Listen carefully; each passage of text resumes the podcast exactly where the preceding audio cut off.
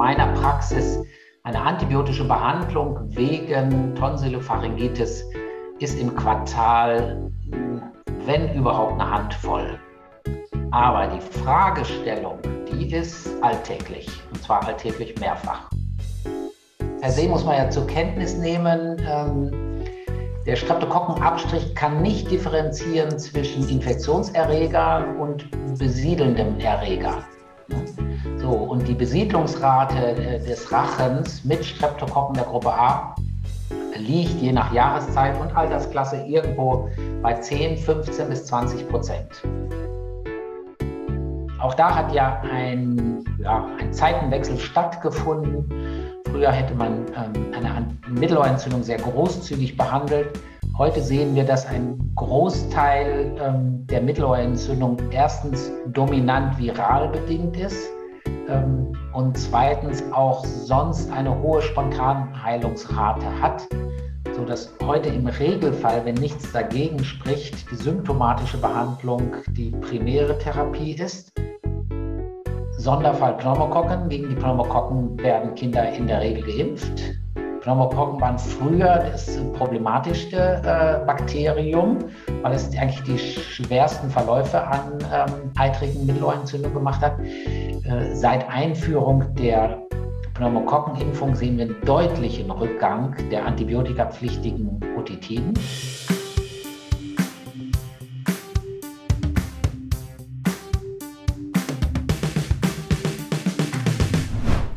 Herzlich willkommen zu Infect It, dem Antibiotika-Podcast für Medizinstudierende und BerufsanfängerInnen. Infect It ist eine Charité-Produktion im Rahmen von RISE Students, einem Projekt von Infect Control.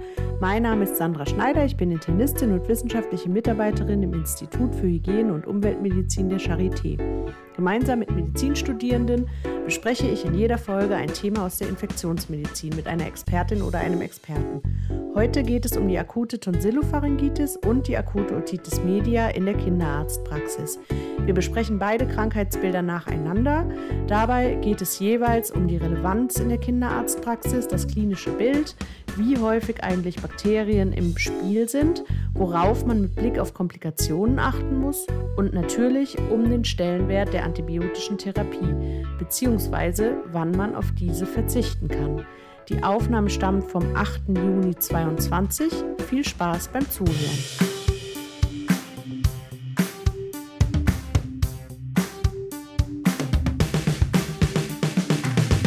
Hallo liebe Zuhörerinnen und Zuhörer. Wir haben uns für die heutige Folge die akute Tonsillopharyngitis und die akute Otitis media in der Kinderarztpraxis vorgenommen. Mein heutiges Frageteam im virtuellen Reihstudio sind Lukas Risse Hi. und Andreas Kogler. Hallo. Andreas, du bist ja neu in unserem Studi-Podcast-Team. Schön, dass du dabei bist. Magst du dich unseren Zuhörerinnen und Zuhörern kurz vorstellen wo bist du aktuell im Einsatz? Ja, hi. Ähm, ich bin Andreas und danke, dass ich dabei sein darf. Ähm, ich studiere in der Charité und mache momentan mein PJ im ersten Tertial an der Chirurgie ähm, hier in Berlin-Schöneberg. Genau. Ja, wir sind sogar jetzt beide gerade in Berlin-Schöneberg. Ich zu Hause ähm, und du, also im Homeoffice und du. Ähm, ah, du bist jetzt aber auch zu Hause, ne? Du bist jetzt gerade nicht in der Klinik. Genau, ich ja. habe meinen Studientag genommen. Ja, genau. Ja, wir haben dich ja über ähm, unseren Hygiene-Einführungskurs rekrutiert sozusagen und da hast du ähm, gesagt, du hast Lust auch dabei mitzumachen. Ähm, was verbindet dich denn so mit der Infektiologie? Hast du da schon mal mehr mit zu tun gehabt oder was ist da so dein Interesse daran? Tatsächlich nur so vereinzelt über Studium hinweg und dann aber durch das Staatsexamen lernen hat man das mal in so Reihenform präsentiert bekommen und ich fand es einfach, ja, ich fand es mega cool. Ähm, ich fand zum einen diese exotische Vielfalt an Krankheitsbildern super spannend, ähm, die es ja zum Teil auch in Deutschland gar nicht gibt. Ähm, und dann eben diese Vielzahl an Erreger, die sich in unterschiedlichen Symptomen äußern. Ähm, ja, und dazu natürlich auch noch passend zum Podcast äh, Pharmako. Ich hatte dann auch einen Eindruck, wenn man das gelernt hat, schließt sich auch so ein Kreis und deshalb fand ich es tatsächlich ganz cool, das zu machen. Mhm. Ja, genau. Also es ist halt ein sehr, sehr äh, breites und interdisziplinäres Fach eigentlich, Infektiologie oder Infektionsmedizin. Ne? Heute sind wir ja da deswegen auch bei der Kinderheilkunde gelandet. Lukas, ähm, du bist immer noch im, in Montpellier. Viele kennen dich ja schon von äh, einigen vorherigen Podcast-Folgen. Ähm, ja, wie, wie sieht es bei dir aus? Wie lange bist du noch dort? Ja, genau. Also ich bin immer noch hier. Äh, ich bin jetzt in den letzten Zügen von meinem Tertial. Ähm, genau. Und dann geht es auch bald wieder zurück nach Berlin. Und ja, ich hoffe, die Erinnerung ist keine schlechte, die die anderen jetzt haben. Schon die ersten Hörer verloren. das glaube ich nicht. Ähm, genau, und du gehst dann in die Innere nach, nach Berlin ja. zurück, ne? In, in dein drittes PO-Tertial. Ja, genau. Ja, gut. Wir haben uns die ähm, Tonsillopharyngitis und die akute ähm, Otitis media heute vorgenommen. Die gehören als obere Atemweginfektion ja zu den eher häufigen Krankheitsbildern in der Kinderarztpraxis. Und sie sind häufiger viral bedingt, als viele vielleicht annehmen. Und daraus ergibt sich eben auch ein relativ hohes Einsparungspotenzial an Antibiotika. Und wie geht man aber eben tatsächlich praktisch mit den kleinen PatientInnen um? Und ähm, ich freue mich sehr, dass wir heute dazu als Experten Roland Tillmann da haben, niedergelassenen Kinderarzt aus Bielefeld. Hallo Roland, schön, dass du da bist. Hallo. Herzlich willkommen. Ja, also du bist, ähm, wie schon gesagt, niedergelassener Kinderarzt in Bielefeld und du engagierst dich aber auch aktiv schon seit vielen Jahren in ambulanten Antibiotic Stewardship Projekten. Was interessiert dich daran? Was hat dich dazu geführt, das zu machen? Ja, erstmal ganz herzlichen Dank für das Interesse und dass ich hier kommen darf und auch, dass wir hier in den Austausch treten.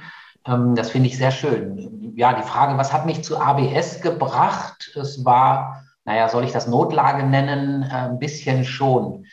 Wenn man versucht, vernünftige Medizin zu machen, kommt man manchmal doch an gewisse Grenzen heran und überlegt, wie man diese Grenzen am Ende ändern kann.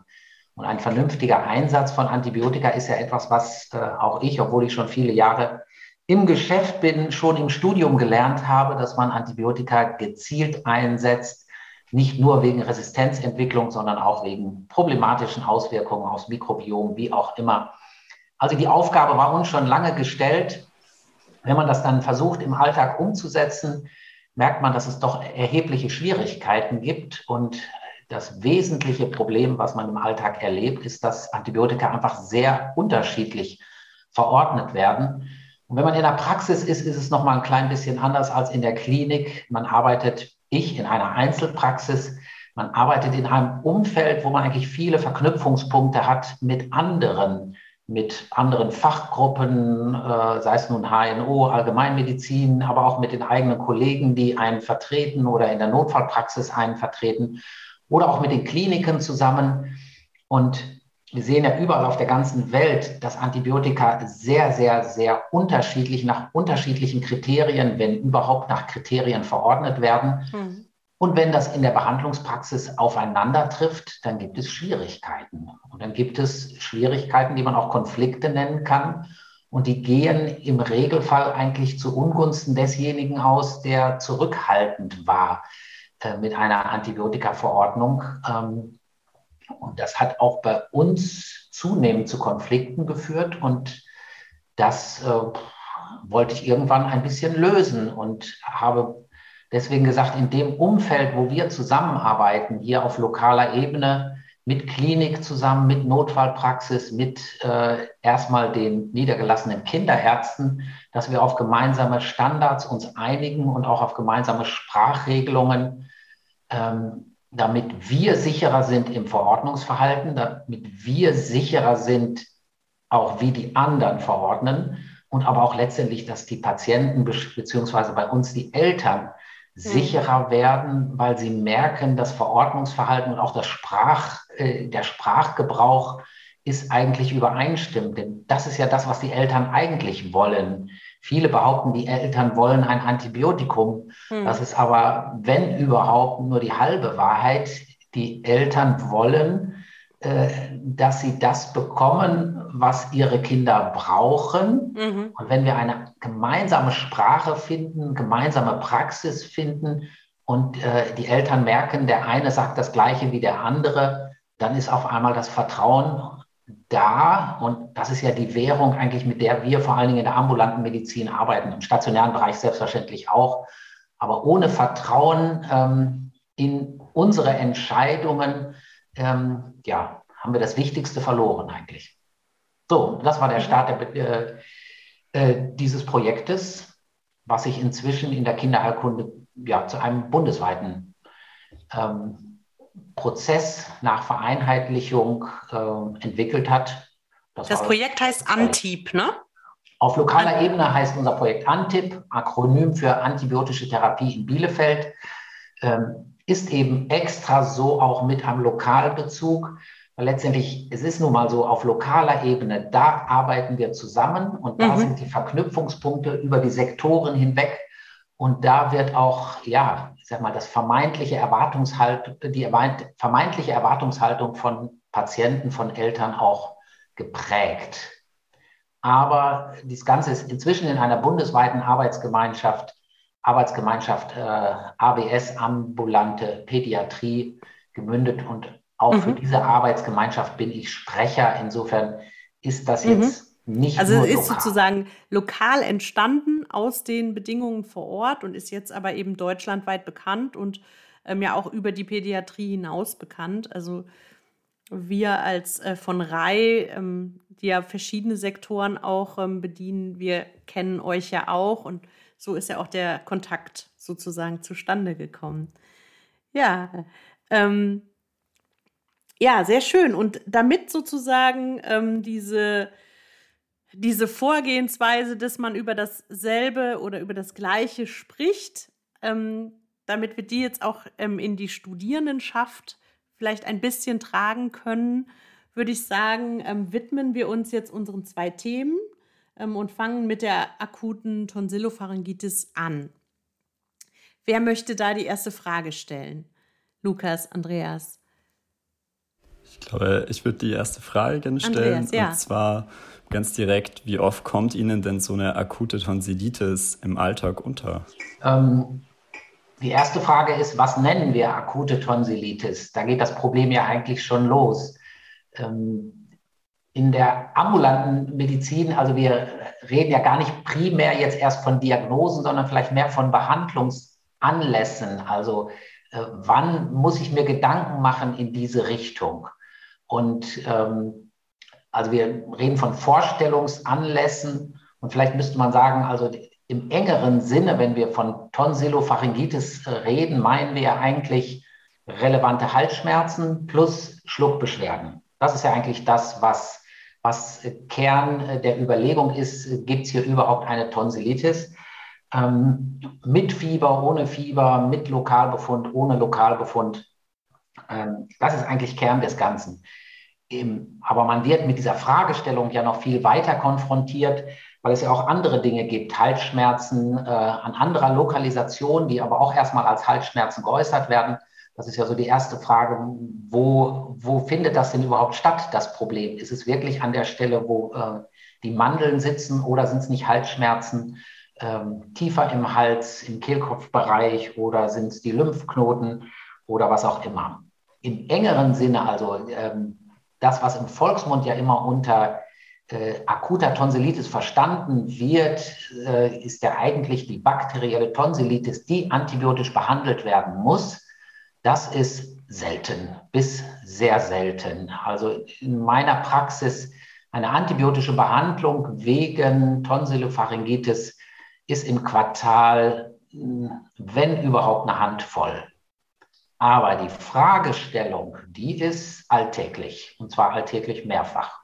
Und die Fragestellung äußert sich so, dass die, ähm, dass die Kinder mit Halsschmerzen kommen oder ähm, wie stellen die sich vor? Also unterschiedlich. Also eine ist ja auch beispielsweise, Kind ist krank und die Eltern sagen, das Kind hat dicke Mandeln. Das ist mhm. ja eine Sache. Unter dicken Mandeln verstehen viele eigentlich die Lymphknoten. Mhm. Also, mhm. ne, also, die abgetasteten Lymphknoten und sagen, frage ich dann, meinen Sie das? Ja, ja, dicke Mandeln.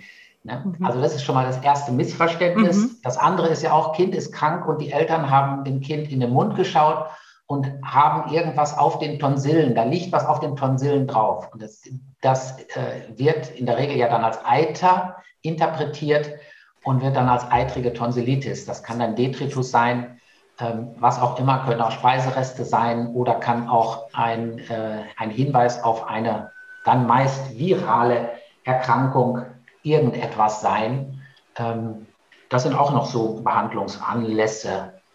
Weitere Behandlungsanlässe, alles, was im Kehlkopf stattfindet, also ähm, Heiserkeit, all diese Symptome werden ja auch als, als Mandelproblem, also alles, was irgendwie im Hals stattfindet, wird gerne auch als Mandelproblem interpretiert.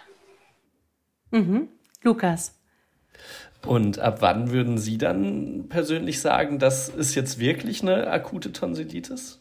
Also was sind da die Erkennungsmerkmale? Ja, also erstmal sage ich mal, dass wir anfangen, darüber nachzudenken, Halsschmerzen plus Schluckbeschwerden. Ja, ja. Also die Halsschmerzen sind keine Halsschmerzen beim Husten.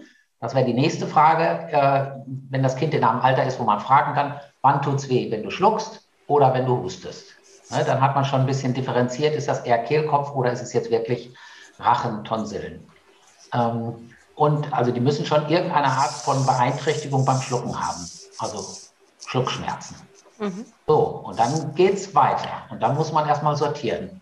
Und als nächstes sortiert man sicherlich an den Kriterien, hat das Kind Fieber? Und äh, das nächste Kriterium, ich gucke rein und gucke, ist da was zu sehen? So, das sind so die nächsten Kriterien, die auftauchen. Ähm, und ähm, dann sortiert man weiter. Ja. Das dritte Kriterium, sicherlich extrem wichtig, ist das Alter. Das ist ganz, eigentlich ein ganz, mhm. eine ganz banale Regel, die erstaunlich selten beachtet wird. Kinder unter drei Jahre haben so gut wie nie eine bakteriell bedingte Tonsillopharyngitis sind fast ausschließlich Viren. Das sind also echte Raritäten. Vielleicht mal ein Kind mit zwei Jahren, acht Monaten oder so. Also wenn ich äh, mehr als zehn Jahre zurückblicke, vielleicht mal ein Kind unter drei Jahre, wo man das ernsthaft erwägen konnte, dass es Bakterien sind. Ansonsten unter drei Jahre, Faustregel, äh, ist alles viral. Wenn man die einen Tag später nochmal anguckt, dann äußert sich das auch nochmal deutlicher, dass es ein Virusinfekt ist. Äh, weil, sie dann, weil sie dann noch weitere Symptome haben oder woran äußert sich das denn deutlicher? Nee, es ist so, es gibt manche Viren, die eben ein typisches Bild zeigen. Ach so, ja. Das, das also, ich sag mal, vesikuläre Pharyngitis. Also, wenn ich Bläschen habe ähm, im Rachenraum, dann sind das Viren. Mhm. Aber die, einen Tag vorher sehe ich die nicht unbedingt. Mhm. Also klassisch Beginn ist ja äh, Fieber, dann mhm. Fieber plus Halsschmerzen. Man guckt rein, da ist irgendein Befund, sei es eine Rötung oder etwas.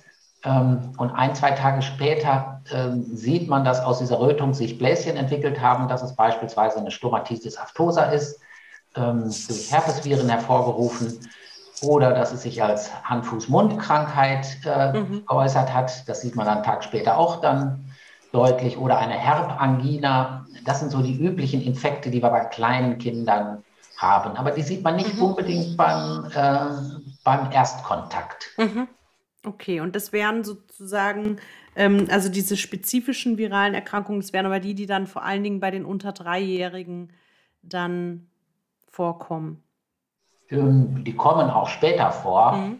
aber unter drei Jahre gibt es so gut wie keine Streptokokken. Mhm. Okay. Mhm. Wir sind ja jetzt noch an einer Stelle, bevor ich überhaupt irgendwas äh, gemacht habe, was näher auf Bakterien, sage ich mal, zusteuert. Mhm. Mhm. Andreas. Wir noch beim Vorsortieren. Ja, genau, wir sind noch beim Vorsortieren. Andreas. Ja, und wenn Sie jetzt so ähm, dran zurückdenken an Ihre bakteriellen äh, Tonsillitiden, die Sie gesehen haben. Was ist Ihnen da, was ist da das Markante in Abgrenzung zu viralem? Sie meinten gerade die Bläschen, da, da wissen Sie schon, okay, das ist eine Stomatitis aftosa. Aber was kennzeichnet die bakteriellen Tonsillitiden wirklich markant? Markant gar nichts, muss man leider sagen. Das macht es ja so schwierig. Ne? Also äh, eine Tonsillopharyngitis angucken und sagen, das ist äh, zu annähernd 100 Prozent äh, Streptokokken äh, Gruppe A, äh, das gibt es so gut wie nicht. Es gibt ja die McIsaac, äh, den McIsaac-Score, also der Versuch, ähm, anhand klinischer Kriterien, die, jetzt muss man sagen, die Vortestwahrscheinlichkeit anzuheben. Und da gelingt es, die Wahrscheinlichkeit für Streptokokken als Ursache der Erkrankung, sage ich mal, auf 50 Prozent, 60 Prozent anzuheben. Und das ist, der Patient hat Fieber, der Patient hat schmerzhafte vordere zervikale Lymphknoten, also die müssen schon wehtun. Ähm, der Patient hat keinen Husten, also der hat keinen Hinweis auf einen Virusinfekt. Jetzt noch erweitert, kein Husten, kein Schnupfen, keine Heiserkeit, keine Konjunktivitis. Alles Symptome, die äh, bei Virusinfekten vorkommen. Und, ähm, und er darüber hinaus einen Lokalbefund auf den Tonsillen. Wenn diese Kriterien vorhanden sind und der Mensch ist auch noch in einem Alter von, ich sag mal, drei bis 15 Jahren, dann äh, hat er eine Wahrscheinlichkeit von 50, 60 Prozent, dass es tatsächlich Streptokokken der Gruppe A sind, die auslösend sind. Aber höher kommen wir auch tatsächlich nicht in einer Vortestwahrscheinlichkeit. Also es gibt nicht diese markanten Symptome. Mhm. Lukas, ähm, ja, ich hatte noch eine Frage. Also wir haben einmal die viralen, das sind ja der Großteil der Fälle, wie wir ja wahrscheinlich auch schon gelernt haben. Ich glaube, wir haben mal 70 Prozent gelernt oder so, sind insgesamt äh, viral bedingt. Und dann bakteriell bedingt. Ähm, da gibt es auf jeden Fall den Streptococcus pyogenes. Was gibt es denn da noch für andere Erreger, die das theoretisch auslösen könnten? Naja, theoretisch eine ganze Menge. okay, aber rein praktisch so gut wie nichts anderes. Mhm. Jetzt sind wir natürlich an einer Stelle der Frage, wie betreiben wir Medizin? Ähm, wollen wir alles abdecken? Wenn ich alles abdecken möchte, mache ich am Ende schlechte Medizin. Das heißt, ich muss schon irgendwie gucken, in welchem äh, Bereich findet das statt. Also es ist tatsächlich so, wir, wir reden, das muss man als Vorbemerkung vielleicht sagen, das ist ja etwas, was man in der ambulanten Medizin ja eh macht in der sonstigen auch, aber immer eine Vorauswahl. Ähm, dieser Patient, den ich vor mir habe, ist das ein Standardpatient? Ne? Der hat keine Grunderkrankung, der hat keine Immundefizienz, der, ähm, hat, der war jetzt nicht gerade in den Tropen gewesen. Also all diese Sachen habe ich vorher ausgeschlossen mhm. und ich gucke den Patienten an und ich sehe, der ist nicht septisch, der ist nicht gefährdet. Also es ist ein, ein Patient, den ich ja, wo ich sagen muss, den kann ich unter Standardbedingungen behandeln. So, davon reden wir ja. So, und bei diesen Patienten werde ich tatsächlich sagen müssen, ich werde nicht jedes Bakterium, was theoretisch in Frage kommt, ins ähm, Kalkül primär einbeziehen. Wenn ich irgendwas sehe, geht, es geht Richtung komplizierten Verlauf, es geht protrahierten Verlauf, dann muss man alles nochmal nachdenken.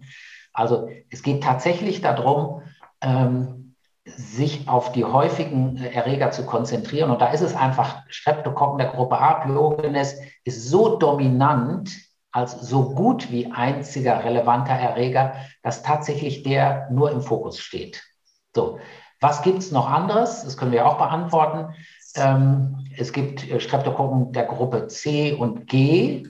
Äh, bei denen würde ich primär aber genauso vorgehen. Das Einzige ist, dass ich die im Streptokokken-Schnelltest, von dem haben wir noch gar nicht geredet, dass ich die ja nicht erreiche, weil der spezifisch ist für A. Aber der Schnelltest hat eh seine Einschränkungen, ähm, sodass der gar nicht dazu da ist, alles hundertprozentig abzudecken. So, und dann gibt es noch ähm, andere Erreger, die aber eher dann äh, auch nochmal von der Klinik eigentlich unterschieden werden müssen und eher Richtung kompliziertem Verlauf gehen. Ähm, das geht bis hin zur Diphtherie, die sicherlich kaum von uns heute noch jemand erkennen würde, weil sie schlicht mhm. und einfach nicht da ist.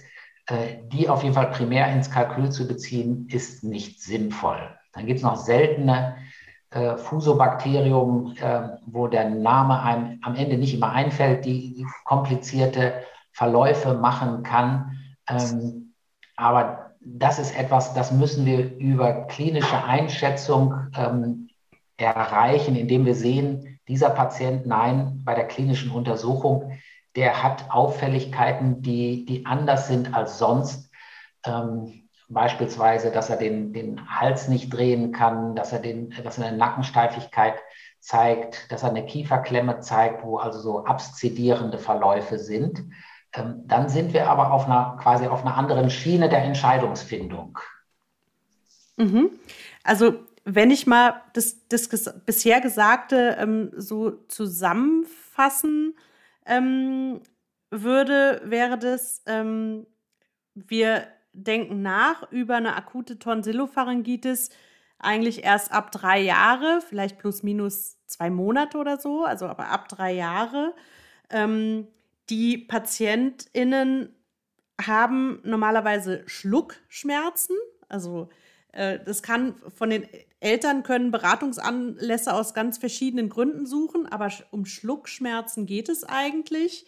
Ähm, dann gehört Fieber dazu, kein Husten, weil Husten eigentlich sowas äh, für eine allgemeine Virusinfektion ähm, spricht.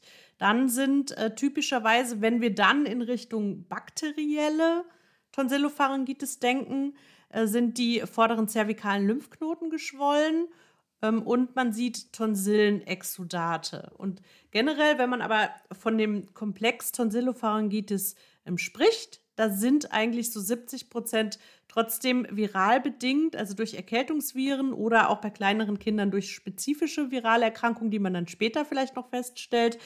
Ähm, und ähm, die Wahrscheinlichkeit, dass es sich um eine bakterielle Tonsillopharyngitis handelt, die normalerweise durch Streptokokken der Gruppe A ausgelöst wird, die steigt, wenn eben ähm, alle diese Kriterien erfüllt sind. Also Fieber, kein Husten, ähm, zervikale Lymphknotenschwellung, Tonsillenexudat ähm, und eben das Alter zwischen 3 und 15 Jahre. Das könnte man so zusammenfassen, ne? bis, bis zu dem Punkt. Äh, das kann man so zusammenfassen. Bei den 70 Prozent, da äh, hätte ich noch ein bisschen eine Anmerkung. Ja. Da hängt es davon ab, wie ich diese Vorauswahl gemacht habe. Ja, ja, ja klar. Also da sind genau. wir schon bei einer Vorauswahl, die, die schon sehr weitgehend ist, wo diese ganzen ja. Kriterien da sind. Wenn ich die Behandlungsanlässe äh, insgesamt wegen Halsschmerzen sehe, dann äh, ist der virale Anteil eher, also die anderen Angaben geben bis 95 Prozent. Mhm. Also äh, ist auf jeden Fall bei weitem überwiegend. Ja, okay. Ähm, Lukas. Ähm, ja, wir hatten ja jetzt gerade schon ein paar Mal die Diagnostik angestrichen. Äh, äh, also wir sind an ihr vorbeigeschraubt. Angestreift. Angestreift, genau, das ist das Wort. ähm, genau, wenn ich dann, deswegen wollte ich jetzt einfach mal fragen, wenn ich dann einen äh, Patienten vor mir habe, wie gehe ich dann weiter vor? Also klar, wir haben als erstes die Inspektion in den Rachen, aber kommt dann zum Beispiel immer der Rachenabstrich? Oder wie geht es dann weiter? Auch mit den Scores dann nachher bestimmt. Also gute Medizin ist ja immer so, äh, gute Anamnese, das haben wir schon so ein bisschen jetzt angedeutet, also versuchen herauszufinden, wo ist das Problem wirklich, ne? wo äh, im Hals. Und dann ähm, ja die klinische Untersuchung, vielleicht da nochmal ein klein bisschen, äh, die beschränkt sich jetzt ja nicht auf den Hals, ähm, also auf den Hals die Inspektion des Rachens und Gaumen, sondern äh, den Hals drumherum. Ne? Und also Kopfbeweglichkeit, Kieferbeweglichkeit, ähm, ist der Hals an sich von außen geschwollen. Ähm, Patient angucken, beispielsweise der Klassiker ist ja die, die EBV-Infektion, wenn die sowas, was wir als Adenoide Facies bezeichnen. Also da kann man die Diagnose dann ähm, im glücklichen Fall schon direkt durch Angucken äh, stellen. Also ähm, EBV, Epstein-Barr-Virus. Ne? Epstein-Barr, was habe ich eben gesagt? Ja, Infektion. Ja, ja, also ich, ich, ich spreche es nur einmal aus für die Zuhörenden. Ja, ne? das, genau. äh, das ist ja dann beispielsweise auch eine Diagnose, die man durch Angucken im typischen Fall schon dringend ähm, vermuten kann. Da übrigens ein Symptom, was ja, in den Büchern immer als unter ferner Liefen steht, äh, was aber dann einfach in der alltäglichen Medizin doch vergleichsweise häufig ein hilfreiches Symptom ist, Lidschwellung. Lidödem, mhm. äh, infektiöse Mononukleose haben typischerweise auch gerne ein Lidödem. Mhm. Das heißt Adenoide Facies, die haben den Mund auf, Nasenatmung ist behindert und die haben dann äh, zum Beispiel Lidödeme angucken. Die Diagnose ist dann schon äh, sehr naheliegend. Lukas. Und dann gerne Sorry, genau. Eine, eine kurze Zwischenfrage dazu. Ähm, du hattest gesagt, man muss angucken, ob man den Kopf, also die Kopfbeweglichkeit, die Halsbeweglichkeit, wo, wofür würde das sprechen, wenn der jetzt nicht mehr beweglich wäre? Ähm, tiefe Lymphknoten, im, also retropharyngeal äh, Abszess, also hier geht es um Komplikationen mhm. eigentlich. Mhm. Ne? Also ähm, äh, Retropharyngealabszess, Peritonsillarabszess, ähm, das sind ja Dinge, die, die sind hochproblematisch, die müssten ziemlich zügig zum Hals-Nasen-Ohrenarzt. Die kommen natürlich auch mit dem Symptom äh, Schluckbeschwerden. Schluckbeschwerden, Fieber, krank, die sind dann auch tendenziell richtig krank, aber die halten ihren Hals steif oder die bewegen den Kiefer nicht ähm, äh, oder haben Nackenschmerzen, weil bei Bewegung äh, des Halses dann diese Abszesse natürlich noch mehr wehtun. Ähm, das ist auch etwas, ja, das, das muss man im Blick haben oder wie, wie immer mal so einmal den Kopf mhm. äh, rechts, links, äh, so wie, wie Meningitis-Testung auch machen, das ist nie verkehrt bei der Gelegenheit. Mhm. Also das wäre ein Red Flag sozusagen für eine Komplik Komplikation, so ein Peritonsillarabszess zum Beispiel, der nicht mehr quasi nach Standard ähm, akute Tonsillopharyngitis behandelt werden würde. Mhm. Ja, ganz, ganz wichtig. Ja, Andreas. Ähm, ich hätte vielleicht auch noch eine Frage, und zwar, inwieweit spielt denn die Blutuntersuchung, die Blutabnahme eine Rolle im Rahmen der Diagnostik? Also zum Beispiel Entzündungsparameter oder Antistreptolysin-Titer-Bestimmung? Fangen wir von hinten an. Antistreptolysin-Titer gar keine Rolle. Null. 0,0. Wir behandeln keinen äh, Antistreptolysin-Titer. Ähm, einzige Indikation dafür ist zum, äh, zur Bestätigung oder zur Unterstützung einer Poststreptokokken- Folgeerkrankung, also einer immunologischen, also rheumatisches Fieber, Poststreptokokken-Glomerulonephritis oder eine Chorea minor. Das sind in der Praxis Raritäten. Also vielleicht mal eine Glomerulonephritis hat man, aber die anderen Folgeerkrankungen gibt es ja nicht. Und das ist der einzige Grund, äh, einen ASL-Titer zu bestimmen. Und selbst da ist es nur ein Baustein, ne? Selbst da ist es nur ein Puzzlestein. Ganz genau. Ja. Auch da ist die klinischen Kriterien und so weiter, da ist es nur noch eine zusätzliche Bestätigung. Für die akute Behandlung spielt das gar keine Rolle, weil äh, erstens viele Kinder haben so einen äh, positiven Titer und zweitens würde er für die akute Behandlung ja auch viel zu spät ähm, ansteigen, selbst wenn man das machen wollte.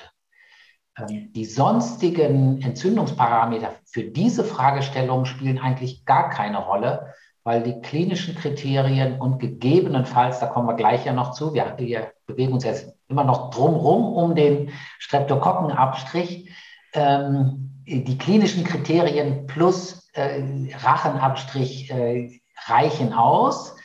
Einzige Indikation wäre, wenn ich die infektiöse Mononukleose, die EBV-Infektion nachweisen möchte, was ich natürlich in der Regel tue, weil ich äh, im Hinterkopf habe, dass dieser Krankheitsverlauf sich natürlich sehr lange hinziehen kann und ich das auch vielleicht gerne einmal schriftlich bestätigt haben möchte, dass es nicht nur eine klinische Verdachtsdiagnose, sondern ähm, auch im Labor bestätigt ist. Äh, also das ist eigentlich der einzige Grund, warum man das dann macht.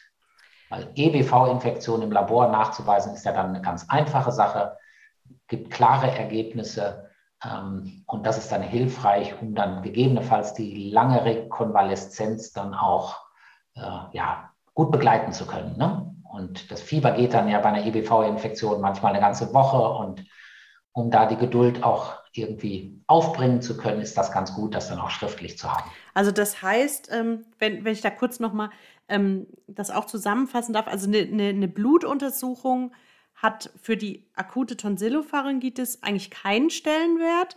Ähm, nur eben bei ganz äh, bestimmten äh, Differentialdiagnosen, also hier halt bei der infektiösen äh, Mononukleose, würde man die dann um, äh, machen zur Bestätigung dieses Verdachts. Aber halt für die akute Tonsillopharyngitis braucht man das nicht. Man braucht macht es und nicht. macht es nicht.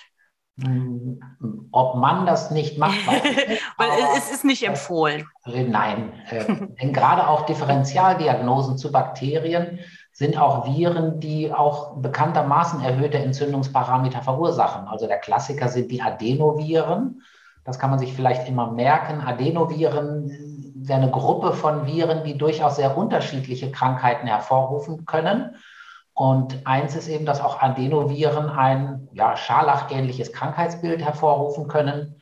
Ähm, dann gibt es noch die Variante des äh, Pharyngokonjunktivalen Fiebers durch Adenoviren, also die gerade äh, eine richtige Pharyngitis auch machen können mit Fieber, also den Streptokokken durchaus sehr ähnlich sehen. Die, daher kommt, äh, sag ich mal, dieser Hinweis auch, Pharyngitis plus Fieber plus Konjunktivitis ist ein mhm. Virus. Das mhm. sind die Adenoviren. Ne? Streptokokken machen nichts am Auge. Ne? Die hüpfen nicht mhm. vom Rachen oben ins Auge rein. Deswegen Pharyngitis plus Konjunktivitis sind Adenoviren und Adenoviren bekanntermaßen neigen dazu, dass die Entzündungsparameter im Blut aussehen wie ein bakterieller Infekt. Hilft einem also am Ende auch nicht entscheidend unbedingt weiter. Mhm. Lukas. Ähm, ja, ich wollte jetzt noch einmal ähm, auf den Streptokokkentest kommen, weil wir den jetzt schon so oft gestriffen haben. Ähm, da habe ich, also da gibt es doch das Problem, dass der nicht so richtig sensitiv ist. Und deswegen wollte ich da einmal insgesamt fragen, wie setzen Sie den ein? Setzt du den immer? Wir schwanken gerade so ein bisschen zwischen äh, Sie und, und du. Ähm, ja. Nur für die Zuhörenden, ich glaube, das ist nicht, nicht schlimm. Wir, wir hatten uns auf du geeinigt, aber da wir uns noch nicht so gut vorher kannten, streifen wir auch manchmal das Sie. Genau. so. Ja, das ist ein Thema für sich. Ja, per se muss man ja zur Kenntnis nehmen, ähm, der Streptokokkenabstrich kann nicht differenzieren zwischen Infektionserreger und besiedelndem Erreger. Ja? So, und die Besiedlungsrate äh, des Rachens mit Streptokokken der Gruppe A liegt je nach Jahreszeit und Altersklasse irgendwo bei 10, 15 bis 20 Prozent. Und das heißt per se, wenn ich diesen Abstrich zu großzügig mache und den dann für bare Münze nehme, muss ich per se schon ziemlich viele falsch auch behandeln, unnötig behandeln. Ähm, vielleicht noch mal vorweg, es gab mal Zeiten, wie das bis vor 15, 20 Jahren noch galt. Da galten Streptokokken als gefährlich in Bezug auf die immunologischen Folgeerkrankungen. Also früher war es auch mal so, dass man quasi jeden äh, Streptococcus da sicher erreichen wollte und auf jeden Fall behandeln wollte. Und es gab auch mal Zeiten, wo Geschwisterkinder automatisch mitbehandelt worden sind. Ähm, und wenn man so an die Sache rangeht, dann würde ein ja falsch positive Abstrichergebnisse nicht stören oder nicht so sehr stören. Mhm. So, und dieser Zugang hat sich ja komplett gewandelt. Wir sehen, dass wir durch zurückhaltende Antibiotikaverordnungen bei Tonsillitis ähm, keinen Anstieg haben von äh, Folgeerkrankungen, sei es nun die, ähm, die eitrigen Folgeerkrankungen lokal oder sei es auch die immunologischen Folgeerkrankungen. Heißt umgekehrt der Schluss, eine großzügige antibiotische Therapie hilft nicht ernsthaft für die Vermeidung von Folgeerkrankungen, sondern hat nur noch den Sinn, ähm, einem Patienten, der leidet, das Leiden zu verkürzen. So, das ist nochmal eine andere Fragestellung. Und da wissen wir, dass selbst wenn es Streptokokken der Gruppe A sind, sind Antibiotika äh, nur wenig in der Lage, die Zeit des Leidens auch zu verkürzen. So, und unter diesen Voraussetzungen ähm, ist, ist die Bewertung von falsch positiven Ergebnissen im Rachenabstrich eine ganz andere, als das früher der Fall gewesen ist. Und heute sieht man es dann eben sehr kritisch. Das heißt, bevor ich einen Rachenabstrich mache, muss ich wissen, warum ich den überhaupt mache. Ich muss die Prätestwahrscheinlichkeit anheben, dass das Ergebnis, was ich äh, erziele, auch tatsächlich von Relevanz ist. Dafür ist zum Beispiel der Mac-ISAX-Score da. Aber wohlgemerkt, der ist auch nur in der Lage, äh, die Wahrscheinlichkeit auf 50 Prozent ungefähr anzuheben. Das heißt, ich habe dann immer noch äh, eine relevante Anzahl von falsch positiven Ergebnissen dabei. Deswegen, wir würden das heutzutage eh nicht mehr so machen, dass wir den Mac-ISAX-Score so quasi automatisch als Indikation für einen Rachenabstrich sehen, sondern würden etwas anders herangehen. Ähm, wir haben die Kriterien des McIsaac-Scores genannt. dann kommt noch die klinische Entscheidung dazu. Ist dieser Patient tatsächlich, ich sag mal, auch richtig krank? Hat er ein richtig Krankheitsgefühl? Denn Patienten, die nicht so richtig krank sind, die profitieren am wenigsten von einer antibiotischen Behandlung. Welche, die schon richtig, richtig krank wirken, bei denen ist es ein bisschen anders. Das heißt, ein Rachenabstrich wird eigentlich nur noch dann gemacht, wenn ich die vorgenannten Kriterien erfüllt habe, wenn der Patient richtig krank erscheint und ich dann eigentlich noch in einer Situation bin, wo ich mich selbst nicht endgültig entscheiden kann für oder gegen eine antibiotische Therapie und ich den Rachenabstrich nur noch als letztes Hilfsmittel nutze für die endgültige Entscheidung. Ja, so und das heißt wiederum, ich mache ihn eigentlich ziemlich selten. Und das ist auch gut so, denn äh, wir vermitteln mit dem Rachenabstrich ja etwas äh, Wichtiges. Und Sie werden äh, Regionen finden, wo sehr viele und wo sehr wenige Rachenabstriche gemacht werden. Und ähm, das Nachfrageverhalten ist der Patienten oder Eltern in dem Fall ist auch davon abhängig. Und das haben wir hier auch letztendlich so eingeführt, dass inzwischen Rachenabstriche nur noch sehr selten gemacht werden. Und ja, wie erhofft ist es auch so, die werden auch nicht mehr nachgefragt von den Eltern, weil sie einfach nicht mehr ähm, durch vorbestehende Erfahrungen ähm, die Notwendigkeit so sehen. So, also kurz zusammengefasst, der Rachenabstrich soll nur noch bei wirklich, sag ich mal, auf der Kippe stehenden Entscheidungen noch eine letzte äh, Informationsquelle sein, aber es ist keineswegs die entscheidende ähm, Quelle. So, und dann ist die nächste Frage, gibt ja zwei Varianten. Ich mache einen Streptokokken-Schnelltest in der Praxis oder Notfallpraxis da habe ich das Ergebnis nach fünf Minuten, wie beim, wie beim Corona-Schnelltest. Ähm, der ist ausreichend zuverlässig. Ähm, man findet eigentlich nur Streptokokken der Gruppe A.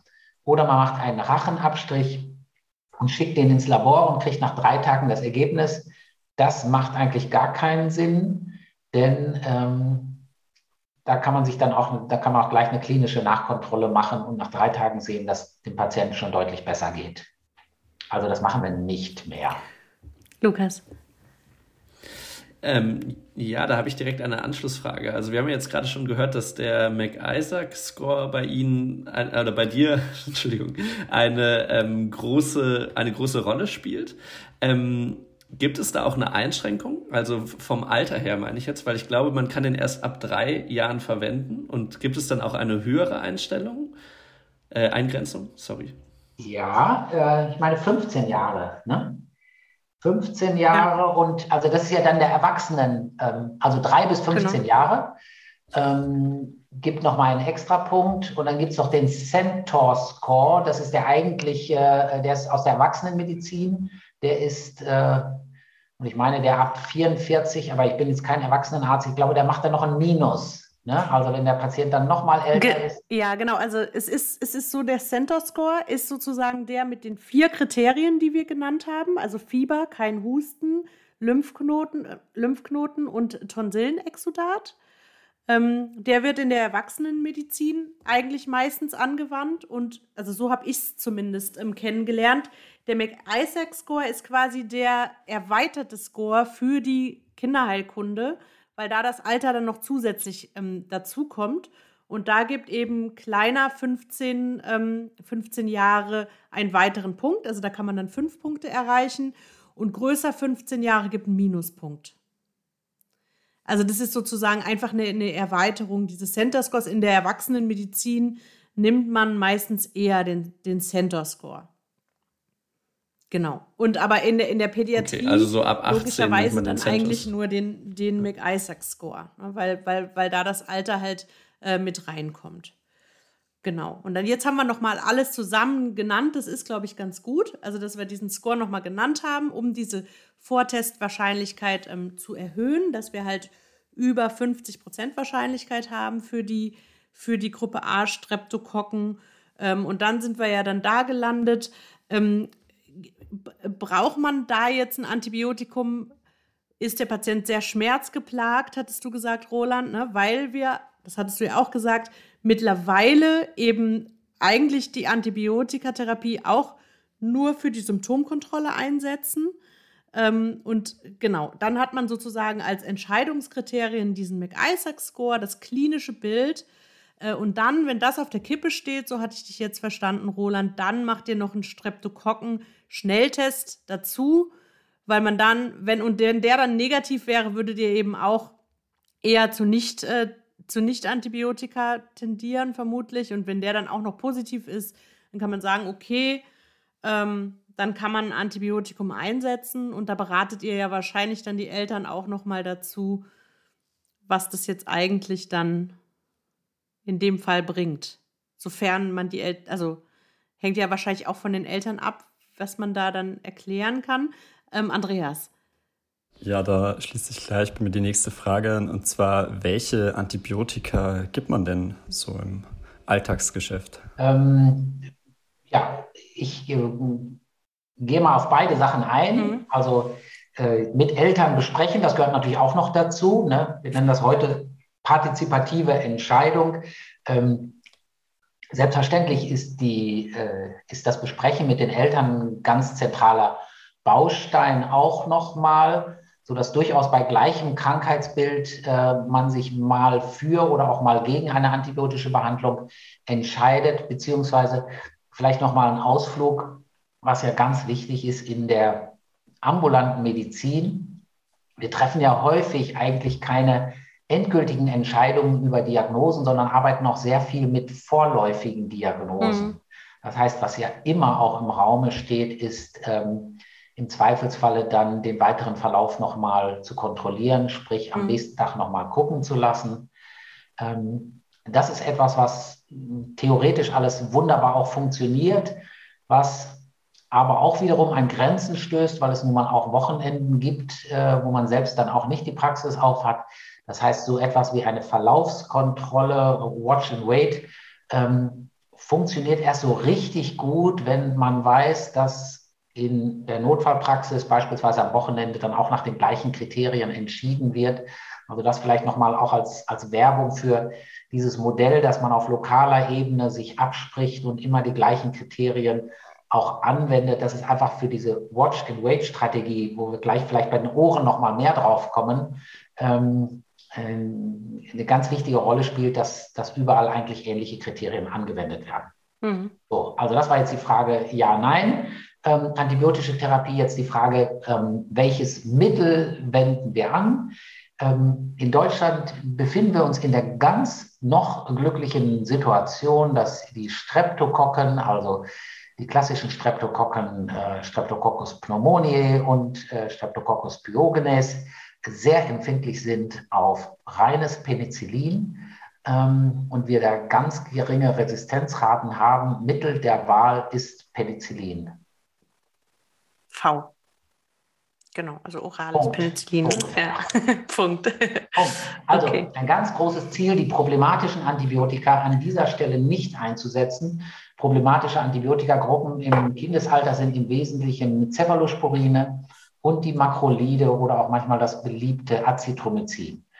Also dieses ist ein Feld, was man zu nahezu 100 Prozent alleine mit Penicillin äh, bearbeiten kann.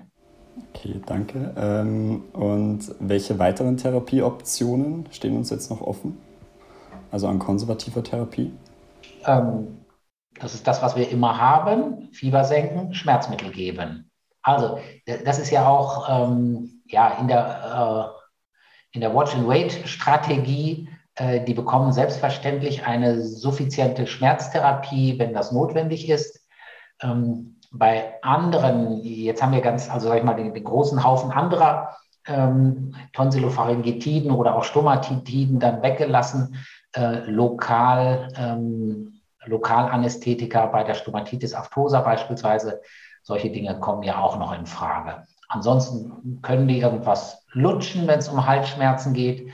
Ähm, da nehmen wir aber keine pharmakologischen Substanzen, sondern die sollen lutschen, was sie möchten und äh, können natürlich gerne Kamillentee äh, trinken und gurgeln und solche Sachen machen. Und ausruhen selbstverständlich.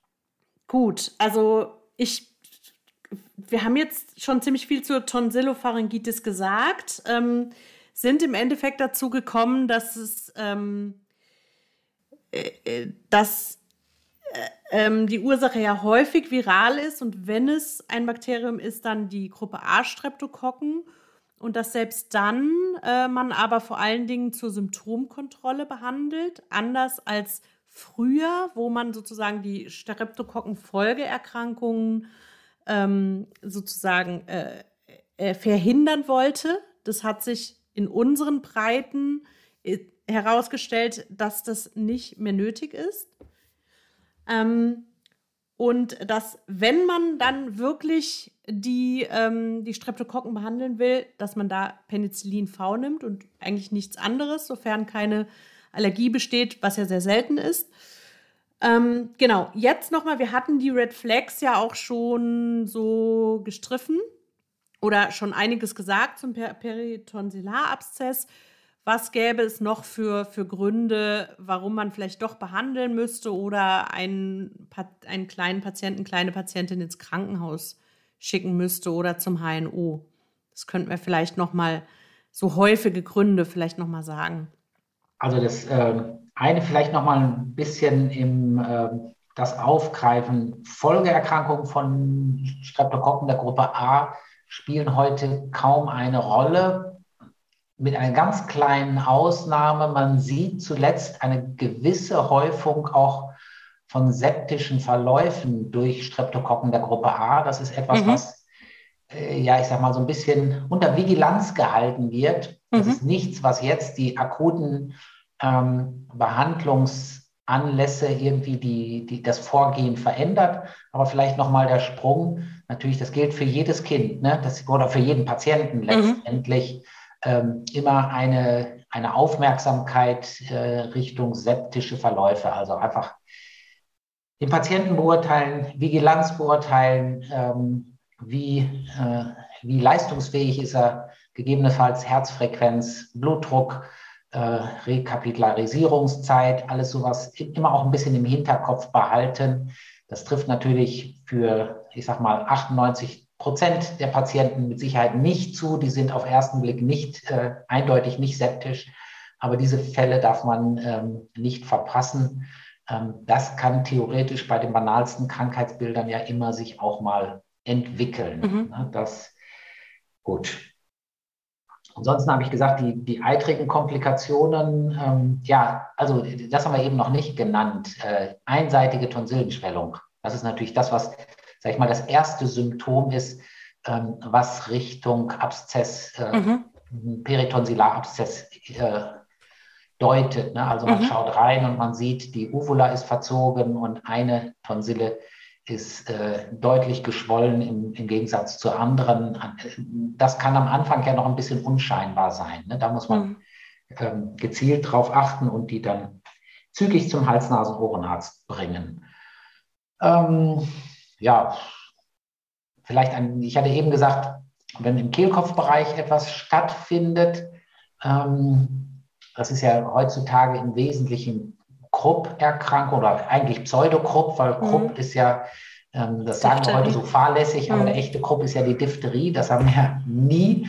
Wir haben den Pseudokrupp äh, immer noch im Hinterkopf behalten. Ich, in Anführungsstrichen, es gab früher mal die Epiglottitis, die Epiglottitis ist ja bei jungen Kindern unter fünf Jahren eine Kehldeckelentzündung, ähm, hervorgerufen durch Hämophilus influenza Typ B, also bekapselte. Die Kinder werden heute ja regulär geimpft dagegen, mhm. sodass wir das heute im Alltag nicht mehr beobachten. Aber es gibt natürlich auch nicht geimpfte Kinder. Mhm. Bei denen braucht man eine erhöhte Aufmerksamkeit, nicht geimpft ähm, äh, ist es vielleicht auch mal eine Epiglottitis. Ne? Die haben ja Schluckbeschwerden, weil die Epiglottis angeschwollen ist und die können tatsächlich nicht, nicht schlucken, haben einen inspiratorischen Stridor, der ein, ein Pseudokrupp äh, denken lässt, halten den Kopf aber auch steif, weil jede Veränderung der, ähm, der Halswirbelsäule dazu führt, dass die Atmung noch schlechter wird. Das ist ja ein höchst dramatisches und höchst gefährliches Krankheitsbild. Ähm, das muss man auch noch mal immer im Hinterkopf behalten. Beobachten wir natürlich so gut wie nicht mehr. Ich weiß nicht, wie viele Fälle es noch davon gibt, aber davon gehört zu haben, ist auf jeden Fall nicht verkehrt, beziehungsweise auch nochmal die große Motivation, ähm, die Kinder impfen zu lassen. Ne? Ja, ja. Und diesen Inspiratoren Stridor, würde man den auch schon hören, ohne auszukultieren? Hört man den schon? Äh, so, ja. ja. Okay, und die Kinder sind ja wirklich so in so einer Abwehrhaltung und oder ist es, ist es so, dass man, also so haben wir das früher gelernt, wollen niemanden an sich ranlassen und das, dem soll man auch äh, nachgehen und die wirklich in Ruhe lassen und da nicht in den Hals gucken, oder?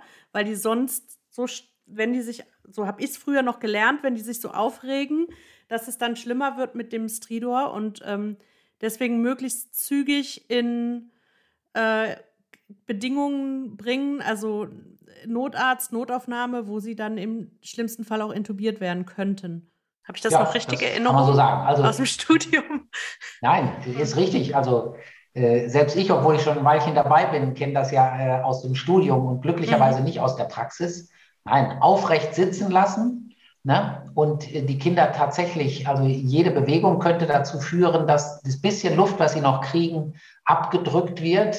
Keine Racheninspektion, sondern äh, die Racheninspektion macht derjenige, der mit dem Intubieren am besten vertraut ist und der hat mhm. quasi einen Versuch zum Intubieren. Ähm, weil wenn die Intubation nicht funktioniert und es kommt dadurch zu, noch zu einer weiteren Schwellung, ähm, ist das höchst, höchst dramatisch, höchst gefährlich. Mhm. Aufrecht in sitzender Position, äh, in Ruhe, möglichst schnell äh, in eine, in eine Kinderklinik transportieren. Ja. Und er wird es auch sicherlich nicht in der Notaufnahme, sondern sicherlich unter Intensivbedingungen dann versorgt. Ja. Aber das kennen wir glücklicherweise nicht mehr. Aber Zum Glück, weil wir unsere Kinder impfen lassen. Ja. Okay. Ähm, wir hatten jetzt noch nichts zur Dauer gesagt der Therapie. Ich würde ja sonst nämlich weitergehen zur akuten Otitis media. Wollen wir gerade noch was sagen? Wenn die seltenen Fälle, wo wir Penicillin V dann geben, wie lange? Nur noch sieben Tage. Nur noch sieben Tage. Und Tage. Ja, zwei Sachen müssen wir noch besprechen: die Dosis und mhm. ähm, die Dauer.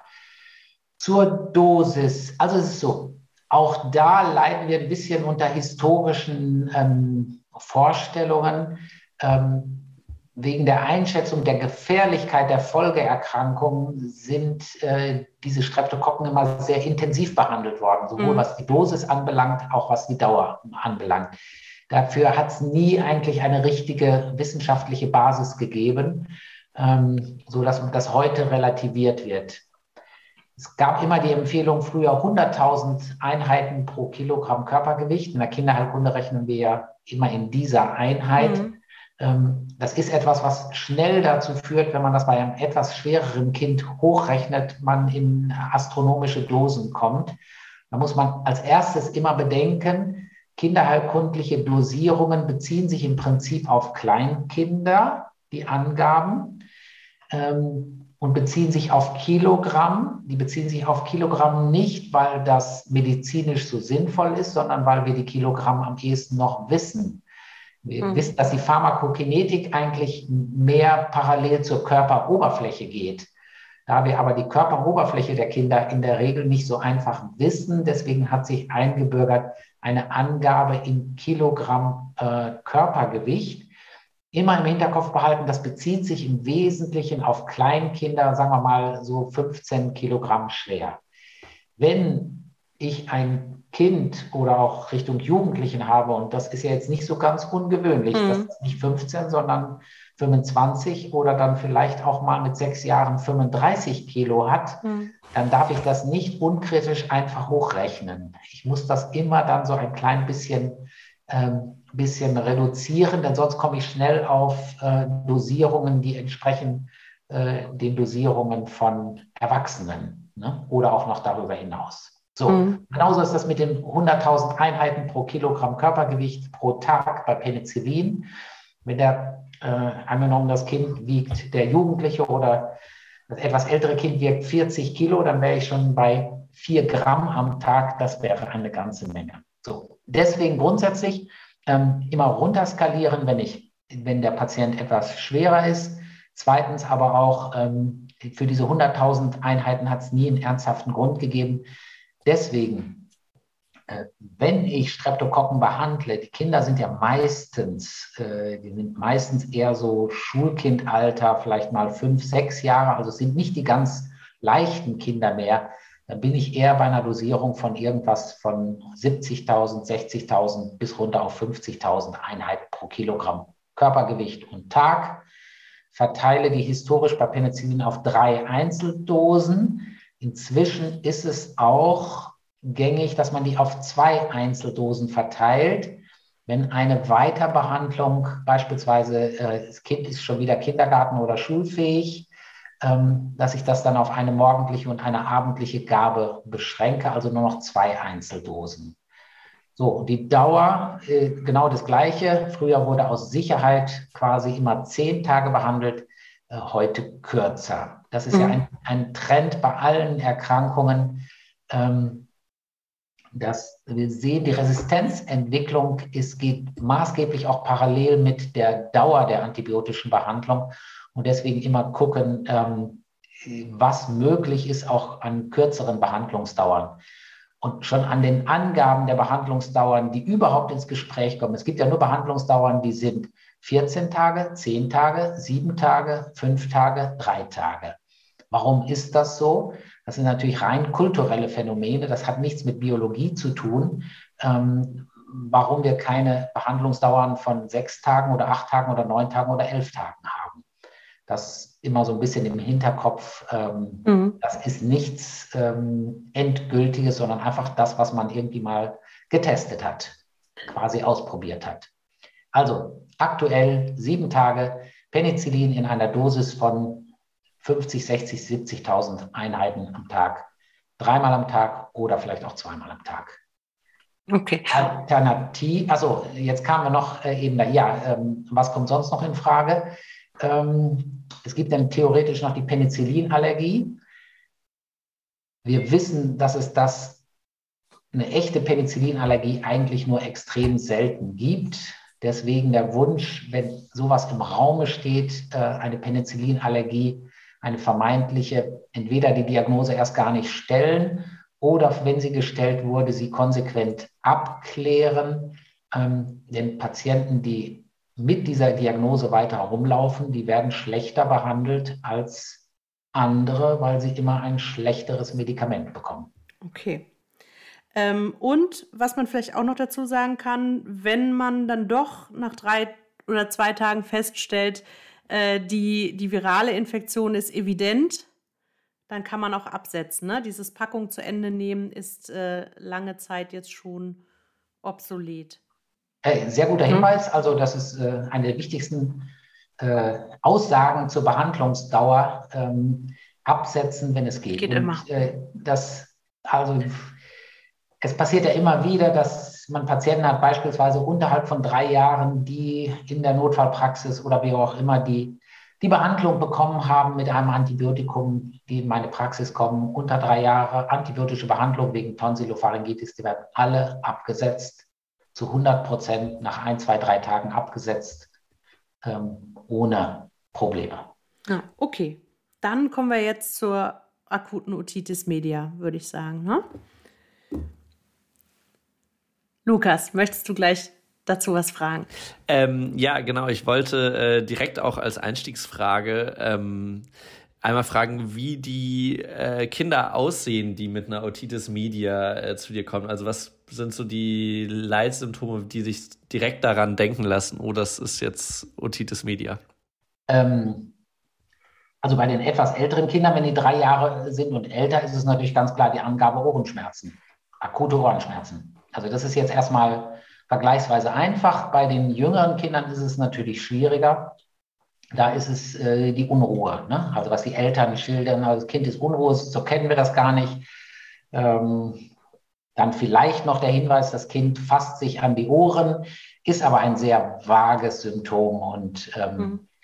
ähm, auch wie bei der Tonsillopharyngitis ist es ja auch hier so, dass sich die Vorstellungsanlässe dann doch sehr variieren wo es dann am Ende um diese Fragestellung geht. Aber auch hier, nee, ich will mal sagen, primär relevant sind halt die, die entweder als Säuglinge und ganz kleine Kinder einfach sehr unruhig sind oder die etwas älteren, die eben über, gezielt über Ohrenschmerzen klagen. Es gibt aber auch, es gibt aber auch tatsächlich ähm, Kinder, bei denen plötzlich ähm, eine eitrige Otorö auftritt. Ne? Und die Eltern sagen, Mensch, das ist da rausgelaufen und wir haben vorher nichts gemerkt. Auch das gibt es, wo man sich dann immer wieder vielleicht auch wundert, aber ähm, auch das gibt es, also ohne relevante Ohrenschmerzen. Mhm. Andreas. Ich greife jetzt vielleicht schon ganz schön weit vor, aber Sie meinten gerade ja, eine Otorö. Ähm, gibt es auch hier Abstriche, die man machen kann bei einer Otitis media? Äh, ja, kann man machen. Auch da ist es wieder so, man muss sich überlegen, was will ich damit erreichen und was will ich damit klären. Ähm, also zwei tückische Sachen muss man da auch wissen. Äh, man findet manchmal Staph aureus. Staph aureus kann seltenerweise Auslöser für eine Otitis media sein, kann aber auch genauso gut ähm, Bewohner des äußeren Gehörganges sein, so wie Staph aureus überall auf der Haut ja auch leben kann.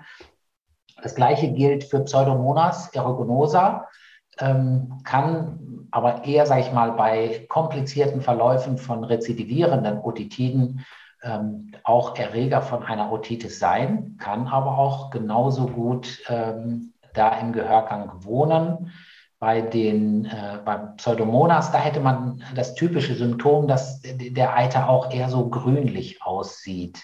Ne? Also da hat man dann schon von der Klinik gewisse Hinweise. So. Aber ähm, der Abstrich hilft einem nicht ernsthaft weiter. Ne? Also, weil auch da eigentlich die Kriterien für oder gegen eine antibiotische Behandlung ähm, liegen eigentlich im Vorfeld so dass das einem, also man braucht es nicht. So, kurz vorweg gesagt. Es mhm. sei denn, ich sehe beispielsweise wirklich grünlichen Eiter und ich denke von vorne, ah, könnten das jetzt Pseudomonaden sein, zum Beispiel. Mhm. Aber ohne klinischen Hinweis hilft es einem nicht so richtig weiter. Okay, Lukas ähm, um nochmal den Schritt äh, zurückzugehen. Also wir haben jetzt gerade schon über Pseudo, äh, Pseudomonas-Bakterien gesprochen, äh, über Pseudomonas gesprochen. Ähm, wie, ähm, also was gibt es denn sonst für Erreger? Also ist es da auch so, dass es vor allen Dingen Viren sind oder ist es da vor allen Dingen eine Mischinfektion? Das ist zumindest das, was ich erinnere. Wie sieht das da im Erregerspektrum aus? Ja, also Stichwort Mischinfektion war sicherlich sehr gut. Es geht kunterbunt durcheinander. Also, eine Otitis media entsteht praktisch nie aus dem Nichts heraus. Ne? Also es gibt jetzt nicht primär Bakterien, die einfach darauf ein völlig äh, unbeeinträchtigtes Mittelohr äh, treffen und sich da lustig vermehren, sondern wir haben ja im Vorfeld eigentlich immer eine Belüftungsstörung. Eine Belüftungsstörung, sei es anatomischer Art ähm, durch Adenoide beispielsweise oder auch bei anderen Mal durch durch Fehlbildung und deswegen mangelnde Belüftung. Ansonsten für ähm, in der Mehrzahl der Fälle ist ein Virusinfekt eigentlich immer der Wegbereiter für einen Erguss im Mittelohr, Belüftungsstörung. Mhm. Und auf diesem quasi Nährmedium können sich Bakterien, die wir sonst im Nasenrachenraum auch so vorrätig haben, können die sich dann, dann ähm, vermehren und dann letztlich zu einer eitrigen ähm, Mittelohrentzündung führen durch Bakterien. So, und an Viren, welche kommen da, da kommen natürlich unspezifisch alle, alle üblichen ähm, Erkältungserreger in Frage. Nennen wir das RSV, nennen wir es Influenza, nennen wir es Rhinoviren, nennen wir es Coronaviren. Wir haben die jetzt in der Pandemie ja alle sehr schön gelernt, was wir früher nicht so konnten. Also die Vielfalt ist groß. Irgendein Virus, irgendeine Belüftungsstörung macht das und dann kommen die Bakterien, die nun mal da sind, in Frage. Ähm, die wesentlichen äh, bakteriellen Erreger sind äh, Pneumokokken. Sonderfall Pneumokokken. Gegen die Pneumokokken werden Kinder in der Regel geimpft. Pneumokokken waren früher das problematischste äh, Bakterium, weil es eigentlich die schwersten Verläufe an ähm, eitrigen Mittelohrentzündungen gemacht hat. Äh, seit Einführung der Pneumokokkenimpfung sehen wir einen deutlichen Rückgang der antibiotikapflichtigen Otitiden. Mhm. So, dann kommen weitere Erreger, das äh, Hämophilus influenzae, allerdings hier nicht die HIB, von denen eben bei der ähm, Epiglottitis die Rede war. Also die HIB-Impfung schützt nicht vor der Otitis, mhm. zur Pneumokokkenimpfung. Ähm, HIB, äh, Hämophilus influenza gibt es ja auch nicht bekapselt und die spielen hier eine Rolle. Und Moraxella cataralis. Und jetzt kommt der Staphylococcus pyogenes wieder ähm, ins Spiel. Früher waren die Pneumokokken die dominanten Erreger bei äh, schwerer verlaufenden Otitiden. Heute sind es eher die A-Streptokokken die ähm, schwerer verlaufende ähm, Mittelohrentzündungen machen. Und dann kommen wir nochmal zu dem Abstrich zurück. Also klassischerweise würde man einem Kind, was eine perforierte Otitis hat, die nicht von alleine abheilt, und man macht dann einen Abstrich, würde man beispielsweise A-Streptokokken, Streptococcus pyogenes finden.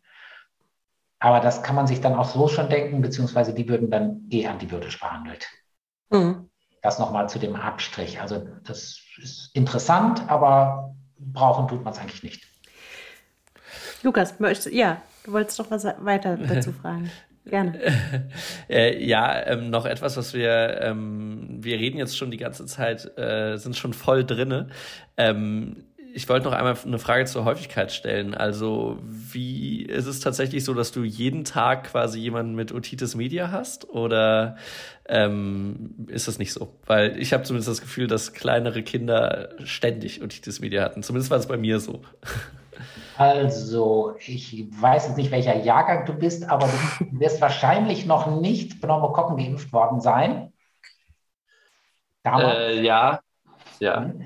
So, also da haben die Kinder heute einen deutlichen Vorteil, ganz eindeutig. Ne? Also ähm, so, Fragestellung Otitis äh, jeden Tag. Ne? Mhm. Also wenn, wenn Infektzeit ist, äh, ist das immer. Ne? Kleines Kind hat Fieber.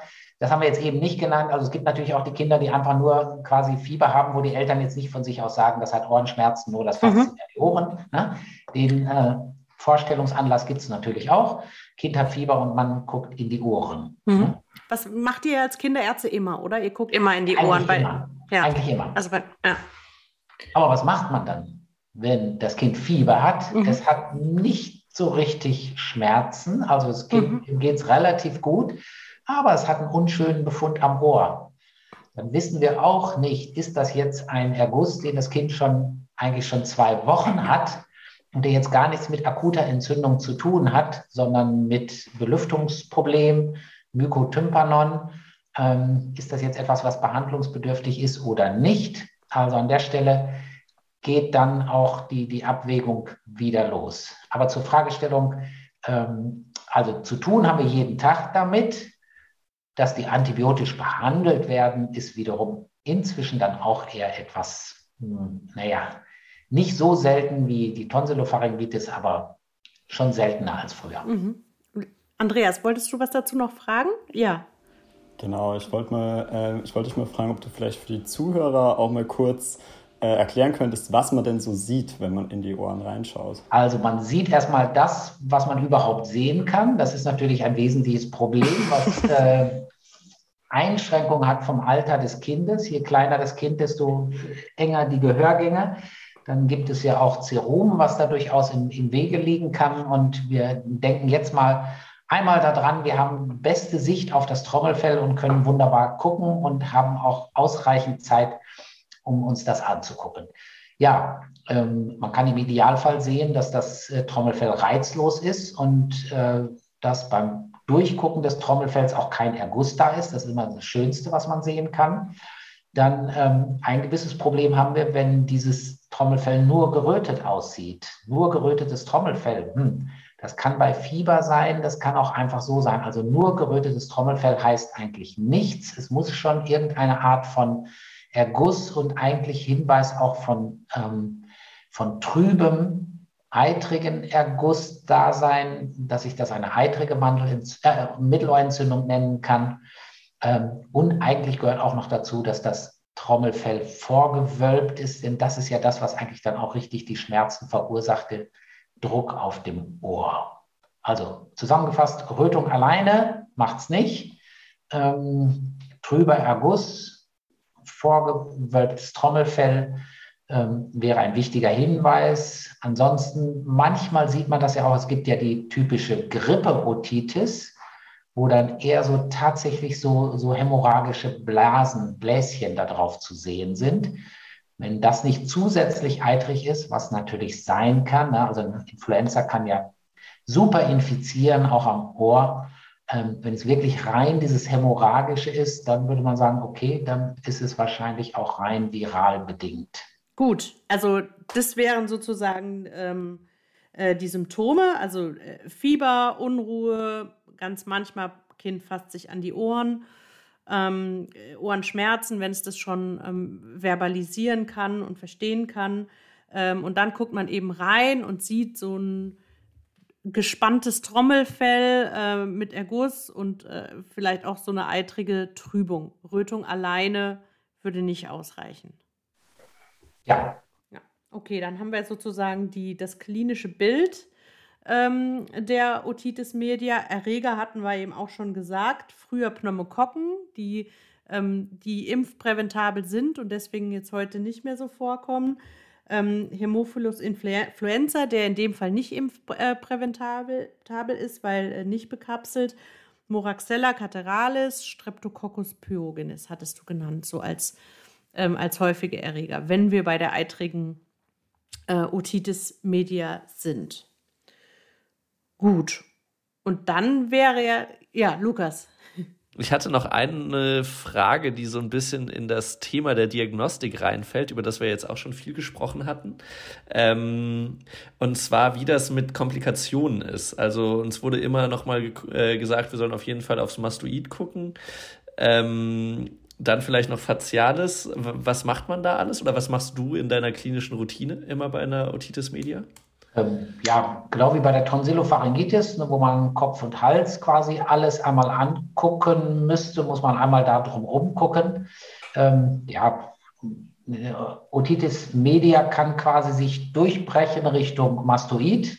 Also ähm, dann hebt sich ja im Vollbild auch die Ohrmuschel ab. Also man wird es schon sehen, aber ähm, eigentlich einmal hinter das Ohr auch gezielt gucken, ähm, ob da was zu sehen ist. Es gibt auch eine Pseudomastoiditis, ne? also man kann auch ein geschwollenes Mastoid haben und es ist keine äh, Mastoiditis, aber letztendlich, wenn da irgendein auffälliger Befund ist, ist der Weg zum Hals-Nasen-Ohrenarzt dann natürlich sehr kurz, weil das ein kompliziertes Krankheitsbild ist. Ja, ansonsten ist das Durchbrechen Richtung Innenohr, Labyrinthitis, Schwindel wäre ein Symptom. Das können wir nicht untersuchen, äh, nein, das können wir nicht sehen, ähm, sondern das können wir nur erfragen. Wobei, ich sag mal, leichten Schwindel, ähm, das hat man ja immer wieder äh, bei einem kranken Kind. Mhm. Ähm, also die Zuverlässigkeit als Hinweis auf eine Labyrinthitis ist sicherlich eher gering und letztendlich alles, was Richtung Meningitis geht. Ne? Also auch da immer wieder die Frage, ist das Kind schwer krank oder ist es gar irgendwie Richtung septisch? Aus der Praxis kann man sagen, das sind sicherlich seltene, seltene Komplikationen. Und auch wie bei den eitrigen Folgeerkrankungen äh, nach Tonsillopharyngitis ist es auch hier so, ein, ein seltenere antibiotische Therapie der Otitis führt nicht zu einem Anstieg der Komplikationsrate mit Mastoiditis. Das wissen wir jetzt auch über die Jahre. Also auch hier gilt das primär, die Sorge vor diesen Komplikationen ist nicht die Indikation für eine antibiotische Therapie. Mhm. Also es geht nicht darum, quasi die Komplikationen zu verhindern mit einer antibiotischen Therapie. Ähm, aber man muss sie natürlich erkennen, wenn sie schon da sind, um dann, ähm, um dann weitere Therapie auch im Krankenhaus oder beim HNO-Arzt ähm, einzuleiten. Ja. Also Mastoiditis hatten wir genannt, abstehendes Ohrläppchen ähm, äh, und ähm, das Mastoid hinter dem Ohr geschwollen und oder druckschmerzhaft?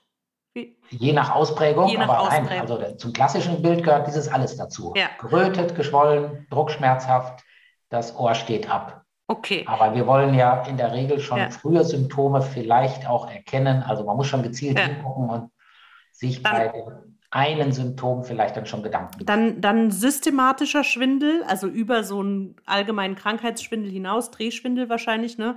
Äh, bei einer Labyrinthitis, also Innenohr betroffen.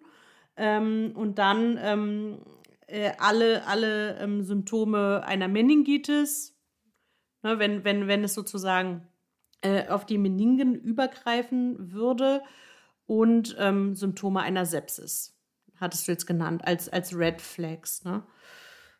Okay, gut. Ja, und äh, ja. vielleicht nochmal ähm, ein pathologischer, also angenommen, das Kind hat Fieber und ein pathologischer Befund am Trommelfell heißt ja für sich nicht unbedingt was. Ne? Also ich muss den Patienten schon als Ganzes untersuchen ja. und dann gucken, nicht, äh, hat er nicht eigentlich was ganz anderes. Ja. beispielsweise war dieser Erguss nicht schon vorbestehend mhm. und hat mit dieser Situation jetzt eigentlich gar nichts zu tun. Ja. Deswegen auch da, äh, wie immer, letztendlich eine ganz eine komplette Untersuchung und angenommen, das Kind hat Fieber ich, und hat sonst nichts richtig Zuverlässiges und es ist klein, und äh, ich finde, einen pathologischen Befund am Trommelfell würde beispielsweise heißen, hm, im Zweifelsfalle Urin auch nochmal untersuchen, nicht, mhm. dass es eigentlich in Wirklichkeit eine Pyelonephritis hat, beispielsweise. Ja, das ist nochmal auch natürlich ein wichtiger Hinweis, nicht einfach nur das vorgewölbte äh, Trommelfell jetzt als, äh, als Grund ähm, nehmen für das Fieber und nicht mehr weiter gucken. Ja. Ist wie alles in der Kinderheilkunde. Die mhm. kleinen Kinder können gar nicht sagen, wo der Schuh wirklich ja. drückt. Deswegen weder ein geröteter Rachen noch, ich sag mal, Zähne, die gerade kommen, noch ein mhm. Trommelfellbefund an sich äh, ist so zuverlässig, dass ich mich dazu 99 Prozent drauf immer verlassen kann. Bei einem mhm. Kind, was noch nicht sprechen kann. Mhm. Ein Kind, was sagt, äh, mir tut das Ohr höllisch weh, ist das natürlich eine ganz andere, ganz andere Sache. Ne? Da wissen wir, da, da brennt Ja. Andreas. Ja, wir reden jetzt die ganze Zeit auch schon immer wieder von Antibiotika. Und ich weiß noch aus dem Studium, ähm, Antibiotikagabe ist da ja an bestimmte Bedingungen auch geknüpft bei Otitis Media und ich, mir fällt noch sowas von 48 Stunden ein. Also das schwirrt bei mir noch so rum. Gibt es denn noch weitere Indikationen, wann man eine Antibiotikatherapie startet? Gut, also ähm, auch da hat ja ein, ja ein Zeitenwechsel stattgefunden. Früher hätte man ähm, eine Mittelohrentzündung sehr großzügig behandelt Heute sehen wir, dass ein Großteil ähm, der Mittelohrentzündung erstens dominant viral bedingt ist ähm, und zweitens auch sonst eine hohe Spontanheilungsrate hat, sodass heute im Regelfall, wenn nichts dagegen spricht, die symptomatische Behandlung die primäre Therapie ist. Ähm, das heißt wieder insbesondere gegen Schmerzen, ja, vorzugsweise Ibuprofen. Ähm, plus abschwellende Nasentropfen oder Nasenspray. Ähm, für dieses Gesamtkonzept gibt es äh, viel Evidenz, äh, ob man jetzt 48 Stunden oder 72 Stunden, also zwei oder drei Tage nimmt. Ähm, da gibt es verschiedene Konzepte. Ähm, also Standardtherapie ohne irgendein spezielles Risiko. Der Patient ist nicht besonders schwer krank. All diese Dinge äh, würden sagen, primär ähm, symptomatische Therapie und wieder Verlaufskontrolle angeboten oder auch durchgeführt nach zwei bis drei Tagen. Ähm, das wäre Standard, insbesondere für die älteren Kinder. Dann wird immer viel diskutiert, wie, wie variiere ich das in den verschiedenen Altersklassen. Grundsätzlich sehen wir bei sehr kleinen Kindern ähm, höhere Komplikationsraten, so dass es heißt, unter sechs Monate Otitis media wird eigentlich immer antibiotisch behandelt ähm, Frage, sehen wir die überhaupt? Mhm. Ähm, da gibt es doch auch äh, große Zweifel, aber dennoch unter sechs Monate und ich habe einen, einen ernsthaften Verdacht, ähm, würde man antibiotisch behandeln. Lange Zeit galt zwischen sechs Monaten und 24 Monaten die bei sicherer Diagnose auch antibiotisch zu behandeln. Das bröckelt eher. Mhm. Also ähm, würden wir auch nicht unbedingt tun. Ähm, wegleitend heute ist eigentlich, äh, ist, ist mal das Beschwerdebild. Ne? Also wie, wie krank ist der Patient und, äh, und letztendlich auch, äh, wie entwickelt sich das eben unter einer symptomatischen Behandlung. Und ein Großteil der Kinder sind ja tatsächlich nach äh, kurzzeitiger Analgetikergabe dann auch wieder ziemlich beschwerdefrei, sodass diese Watch-and-Wait-Strategie sich durchgesetzt hat wieder wie vorhin schon erwähnt, also man braucht, man braucht die Möglichkeit, ähm, das auch nachzukontrollieren.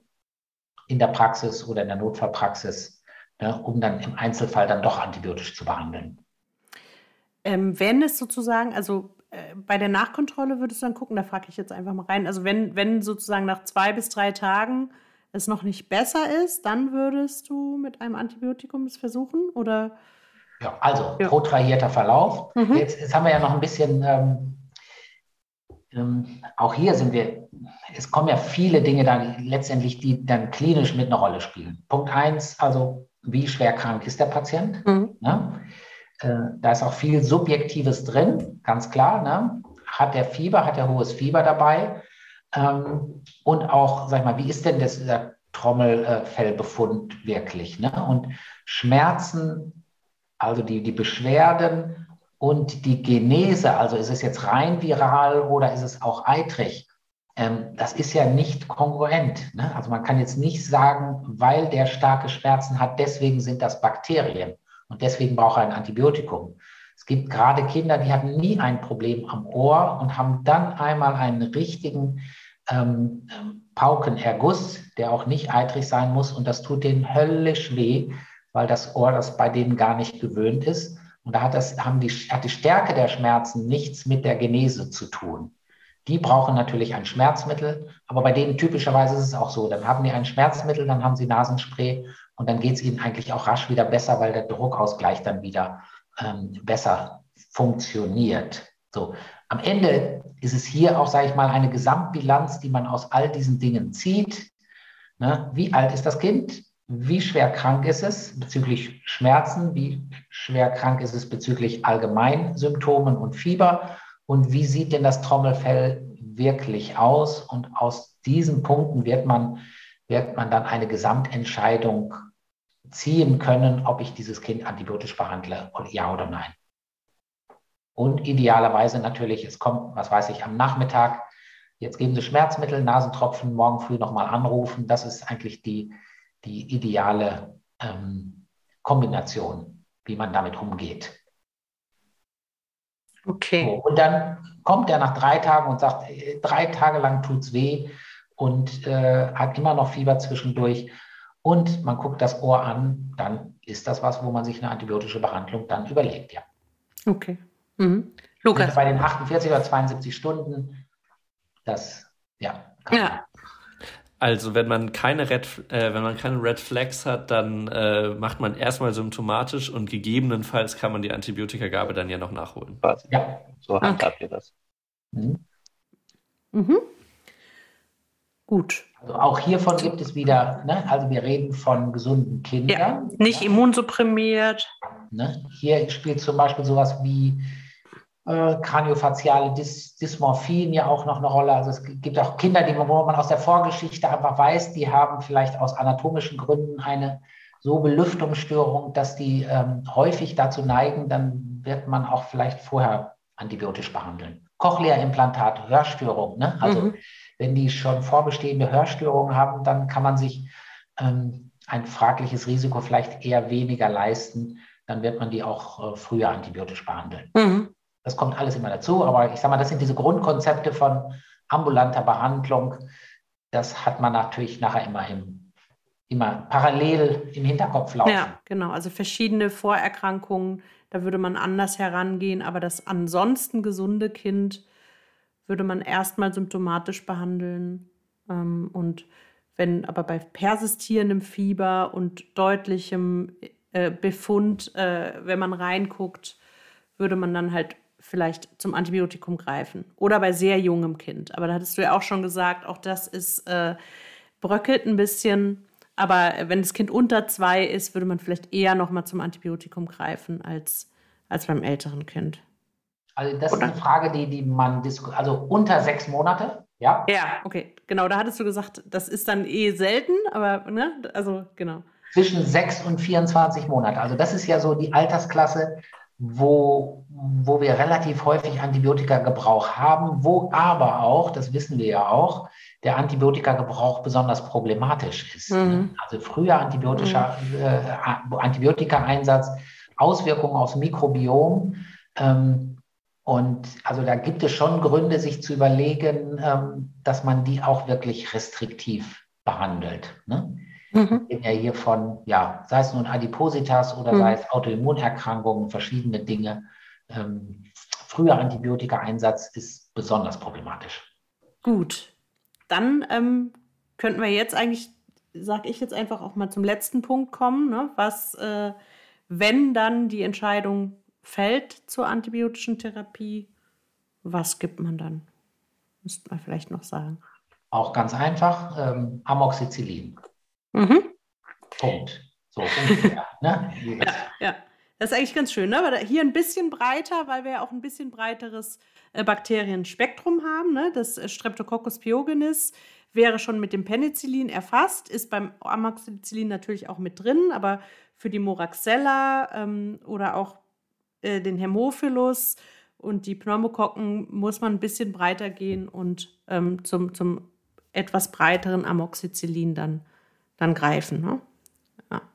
Das steckt da sicherlich dahinter. Das andere ist auch, ähm, aber da bin ich jetzt ehrlich gesagt kein Fachmann. Ich glaube, es ist auch eine mhm. Frage der Pharmakokinetik.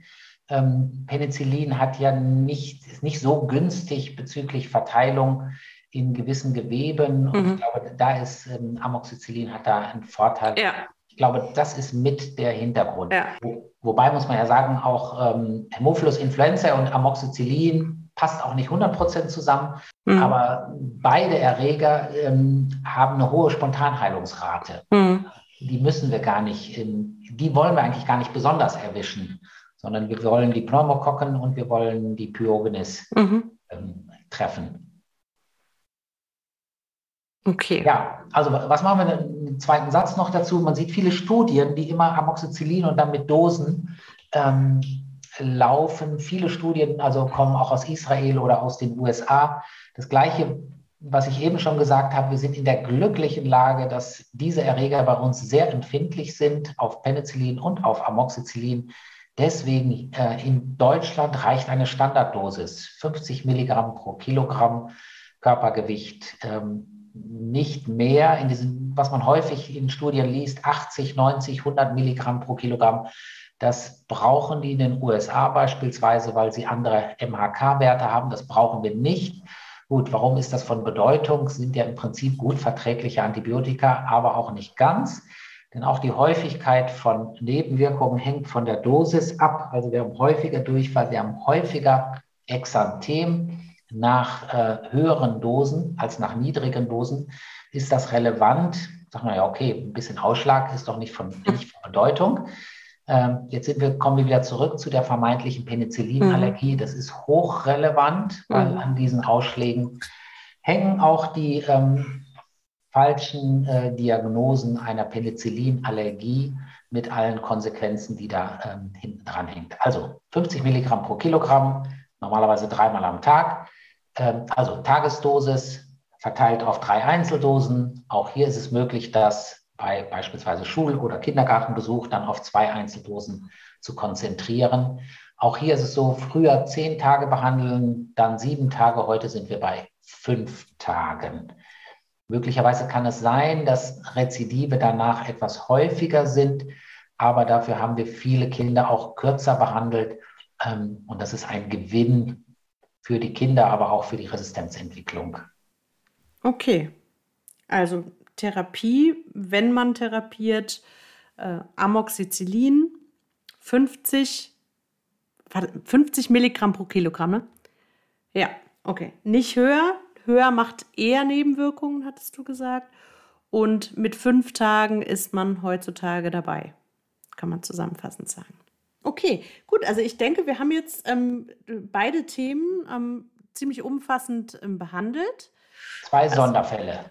Zwei Sonderfälle haben wir noch nicht behandelt. Die Pseudomonat, also die, die Sonderfälle bei der Otitis media. Ja, genau. ja das können wir äh, machen. Prinzip. Also als ja. erstes, ähm, das, was wir jetzt berichtet haben, war ja quasi die nicht perforierte Otitis. Ja. Ohr läuft nicht. Ähm, was machen wir, wenn das Ohr läuft? Gut, es ist so ein erheblicher Teil hat mit dem, mit der Perforation des Trommelfells hat dann eine Ausheilung des Krankheitsbildes. Insofern gilt im Prinzip das Gleiche wie bei der Otitis gesagt. Ähm, das Ohr läuft, Patient geht es besser. Ähm, Verlaufskontrolle nach drei Tagen, dann sollte das Ohr tatsächlich nicht mehr laufen. Äh, kind sollte gesund sein dann ist alles gut, keine Behandlung. Nach drei Tagen läuft das Ohr noch relevant, dann doch antibiotische Behandlung. Dann ist es häufiger ähm, Streptococcus pyogenes, schon mal besprochen. Ähm, dann auch äh, systemische Behandlung, ne? keine antibiotischen Ohrentropfen. Ne? Äh, auch bei der perforierten Otitis, weil äh, mit Abheilung äh, verschließt sich das Trommelfell dann doch schnell und äh, antibiotische Ohrentropfen kommen gar nicht mehr zum Ort des Geschehens hin. Deswegen diese systemisch mit Amoxicillin ähm, behandeln. Mhm. Okay, nur, nur damit jetzt keine Missverständnisse auftreten, eben haben wir auch von systemischer Behandlung gesprochen. Ne? Also es wäre sozusagen nur das, ähm, das, äh, das laufende Ohr. Ähm, ab Tag 3 wäre halt sozusagen ein weiterer Grund, eine, Antibiot eine systemische antibiotische Therapie genau. zu machen. Ja. Jetzt gibt es noch einen Sonderfall. Mhm. Jetzt gibt es noch einen Sonderfall, die Kinder haben ein Paukenröhrchen liegen. Mhm. So. Das ist ja gar nicht so selten, ne? Das ist gar nicht so selten. Ich meine, es sind ja gerade Kinder, die nun mal äh, Ohrprobleme haben, die an pa Paukenröhrchen liegen. So, dann haben die einen Erkältungsinfekt. Dann haben die einen direkten Zugang, Nase, ähm, Tube, Mittelohr, Gehörgang äh, durch das Röhrchen nach draußen. Das heißt, Kinder mit liegendem Paukenröhrchen haben bei Schnupfen auch durchaus eine Otorö. Da muss man entscheiden, ist das jetzt eitrig, ist das einfach nur seröses Sekret? Mhm. Also wenn das nicht richtig eitrig ist, werden die nicht behandelt. Mhm. Ähm, wenn das doch richtig eitrig rauslaufen würde, bei diesen kämen antibiotische Ohrentropfen in Frage. Mhm. Da ist üblicherweise Ciprofloxacin, Ohrentropfen, gerne auch mit einem Corticoid zusammen. An dieser Stelle haben wir ja einen Unterschied, weil das Paukenröhrchen liegt wenn diese, ich sag mal, eitrige Ohrenentzündung ähm, besser wird, bleibt diese Öffnung immer noch bestehen. Also da kann man mit ähm, antibiotischen Ohrentropfen im Einzelfall mal arbeiten. Aber vorweg immer, ist das denn wirklich Eiter, was da rausläuft, oder ist das eher Sekret? Aber hier sind wir eh auch, ähm, die schicken wir dann durchaus ja zum Hals-Nasen-Ohrenarzt, mhm. weil die haben ja einen Fremdkörper im Trommelfell, Fremdkörper im Trommelfell mit Entzündung. Da ist es schon nicht schlecht, wenn der Hals-Nasen-Ohrenarzt da das auch mit anschaut. Der hat ja den Fremdkörper da reingelegt. Mhm. Das wäre jetzt auch meine Frage gewesen. Genau. Lukas, was wolltest du fragen? Ähm, ja, genau. Ich habe noch eine Frage und zwar zum Thema Paukenröhrchen. Ähm, wann legt man das rein? Also das heißt ja immer bei rezidivierenden Otitis Media, gibt es da irgendwo einen Punkt oder macht ihr das sowieso nicht? Also ihr macht sowieso nicht, aber schickt ihr die da sowieso nicht hin? Also das ist jetzt eine komplexe Frage, die wird am Ende ja individuell beantwortet, aber ähm, ja, ich sag mal, äh, also äh, persistierende Hörstörung. Also die Otitis alleine ist es eher selten, ne? sondern wir reden hier von Kindern mit mit Hörstörungen, äh, Sprachentwicklungsverzögerungen, ähm, also noch in der Regel ein bisschen komplexeren Problemen. Also sicherlich die deutliche Mehrzahl hat irgendwas in diesem Bereich. Hm? Adenoide mit, äh, mit schwerem Schnarchen oder so. Also da müssen quasi bisschen mehrere Punkte äh, zusammenkommen oder wie gesagt äh, Sprachentwicklungsstörung äh, als zentrales Entwicklungsproblem ähm, und die müssen natürlich vorher dann in der Regel auch persistierende Paukenergüsse über längere Zeit haben. Ähm, ja.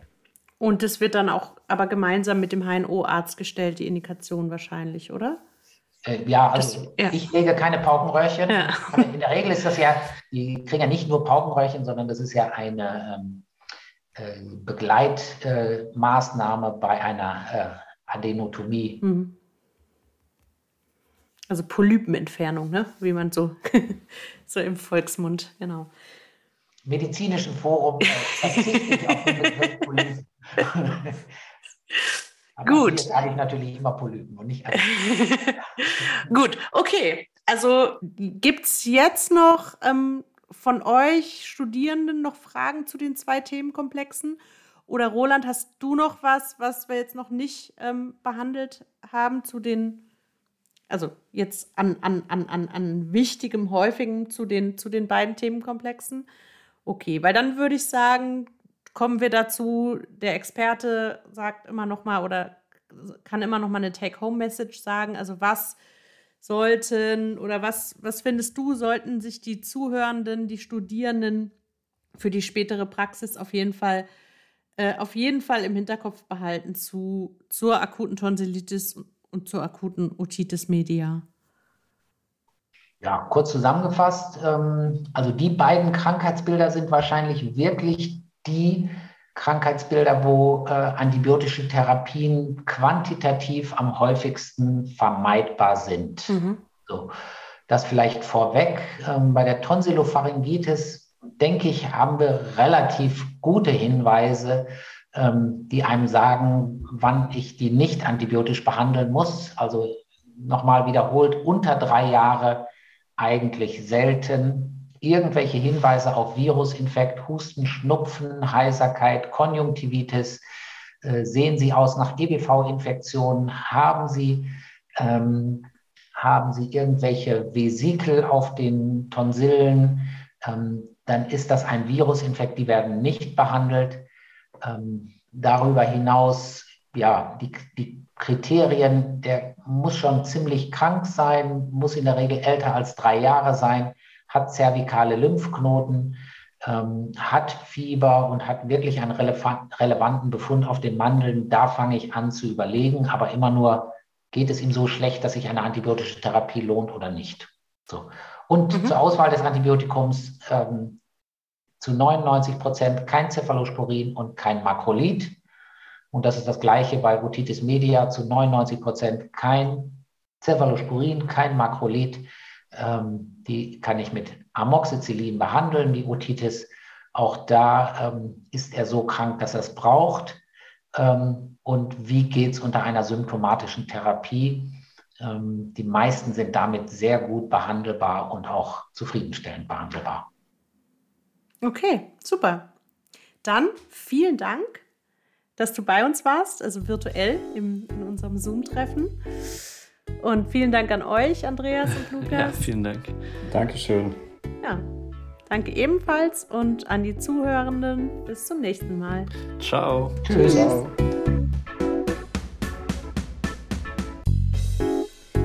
Wie hat euch die Folge gefallen? Habt ihr was dazugelernt? Schreibt uns gerne euer Feedback per Mail an rei-info.charité.de, direkt über unsere Website www.rei-projekt.de/students oder auf Twitter. Noch besser, füllt gleich unseren kurzen Evaluationsbogen zur Folge aus, den wir in den Show Notes und auf unserer Website verlinken.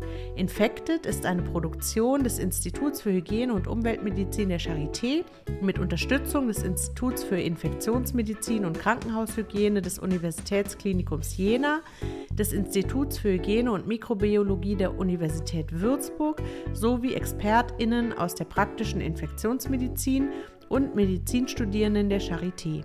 Der Podcast ist Teil des Projekts Reihe Students und wird gefördert vom Bundesministerium für Bildung und Forschung im Rahmen des Konsortiums Infect Control.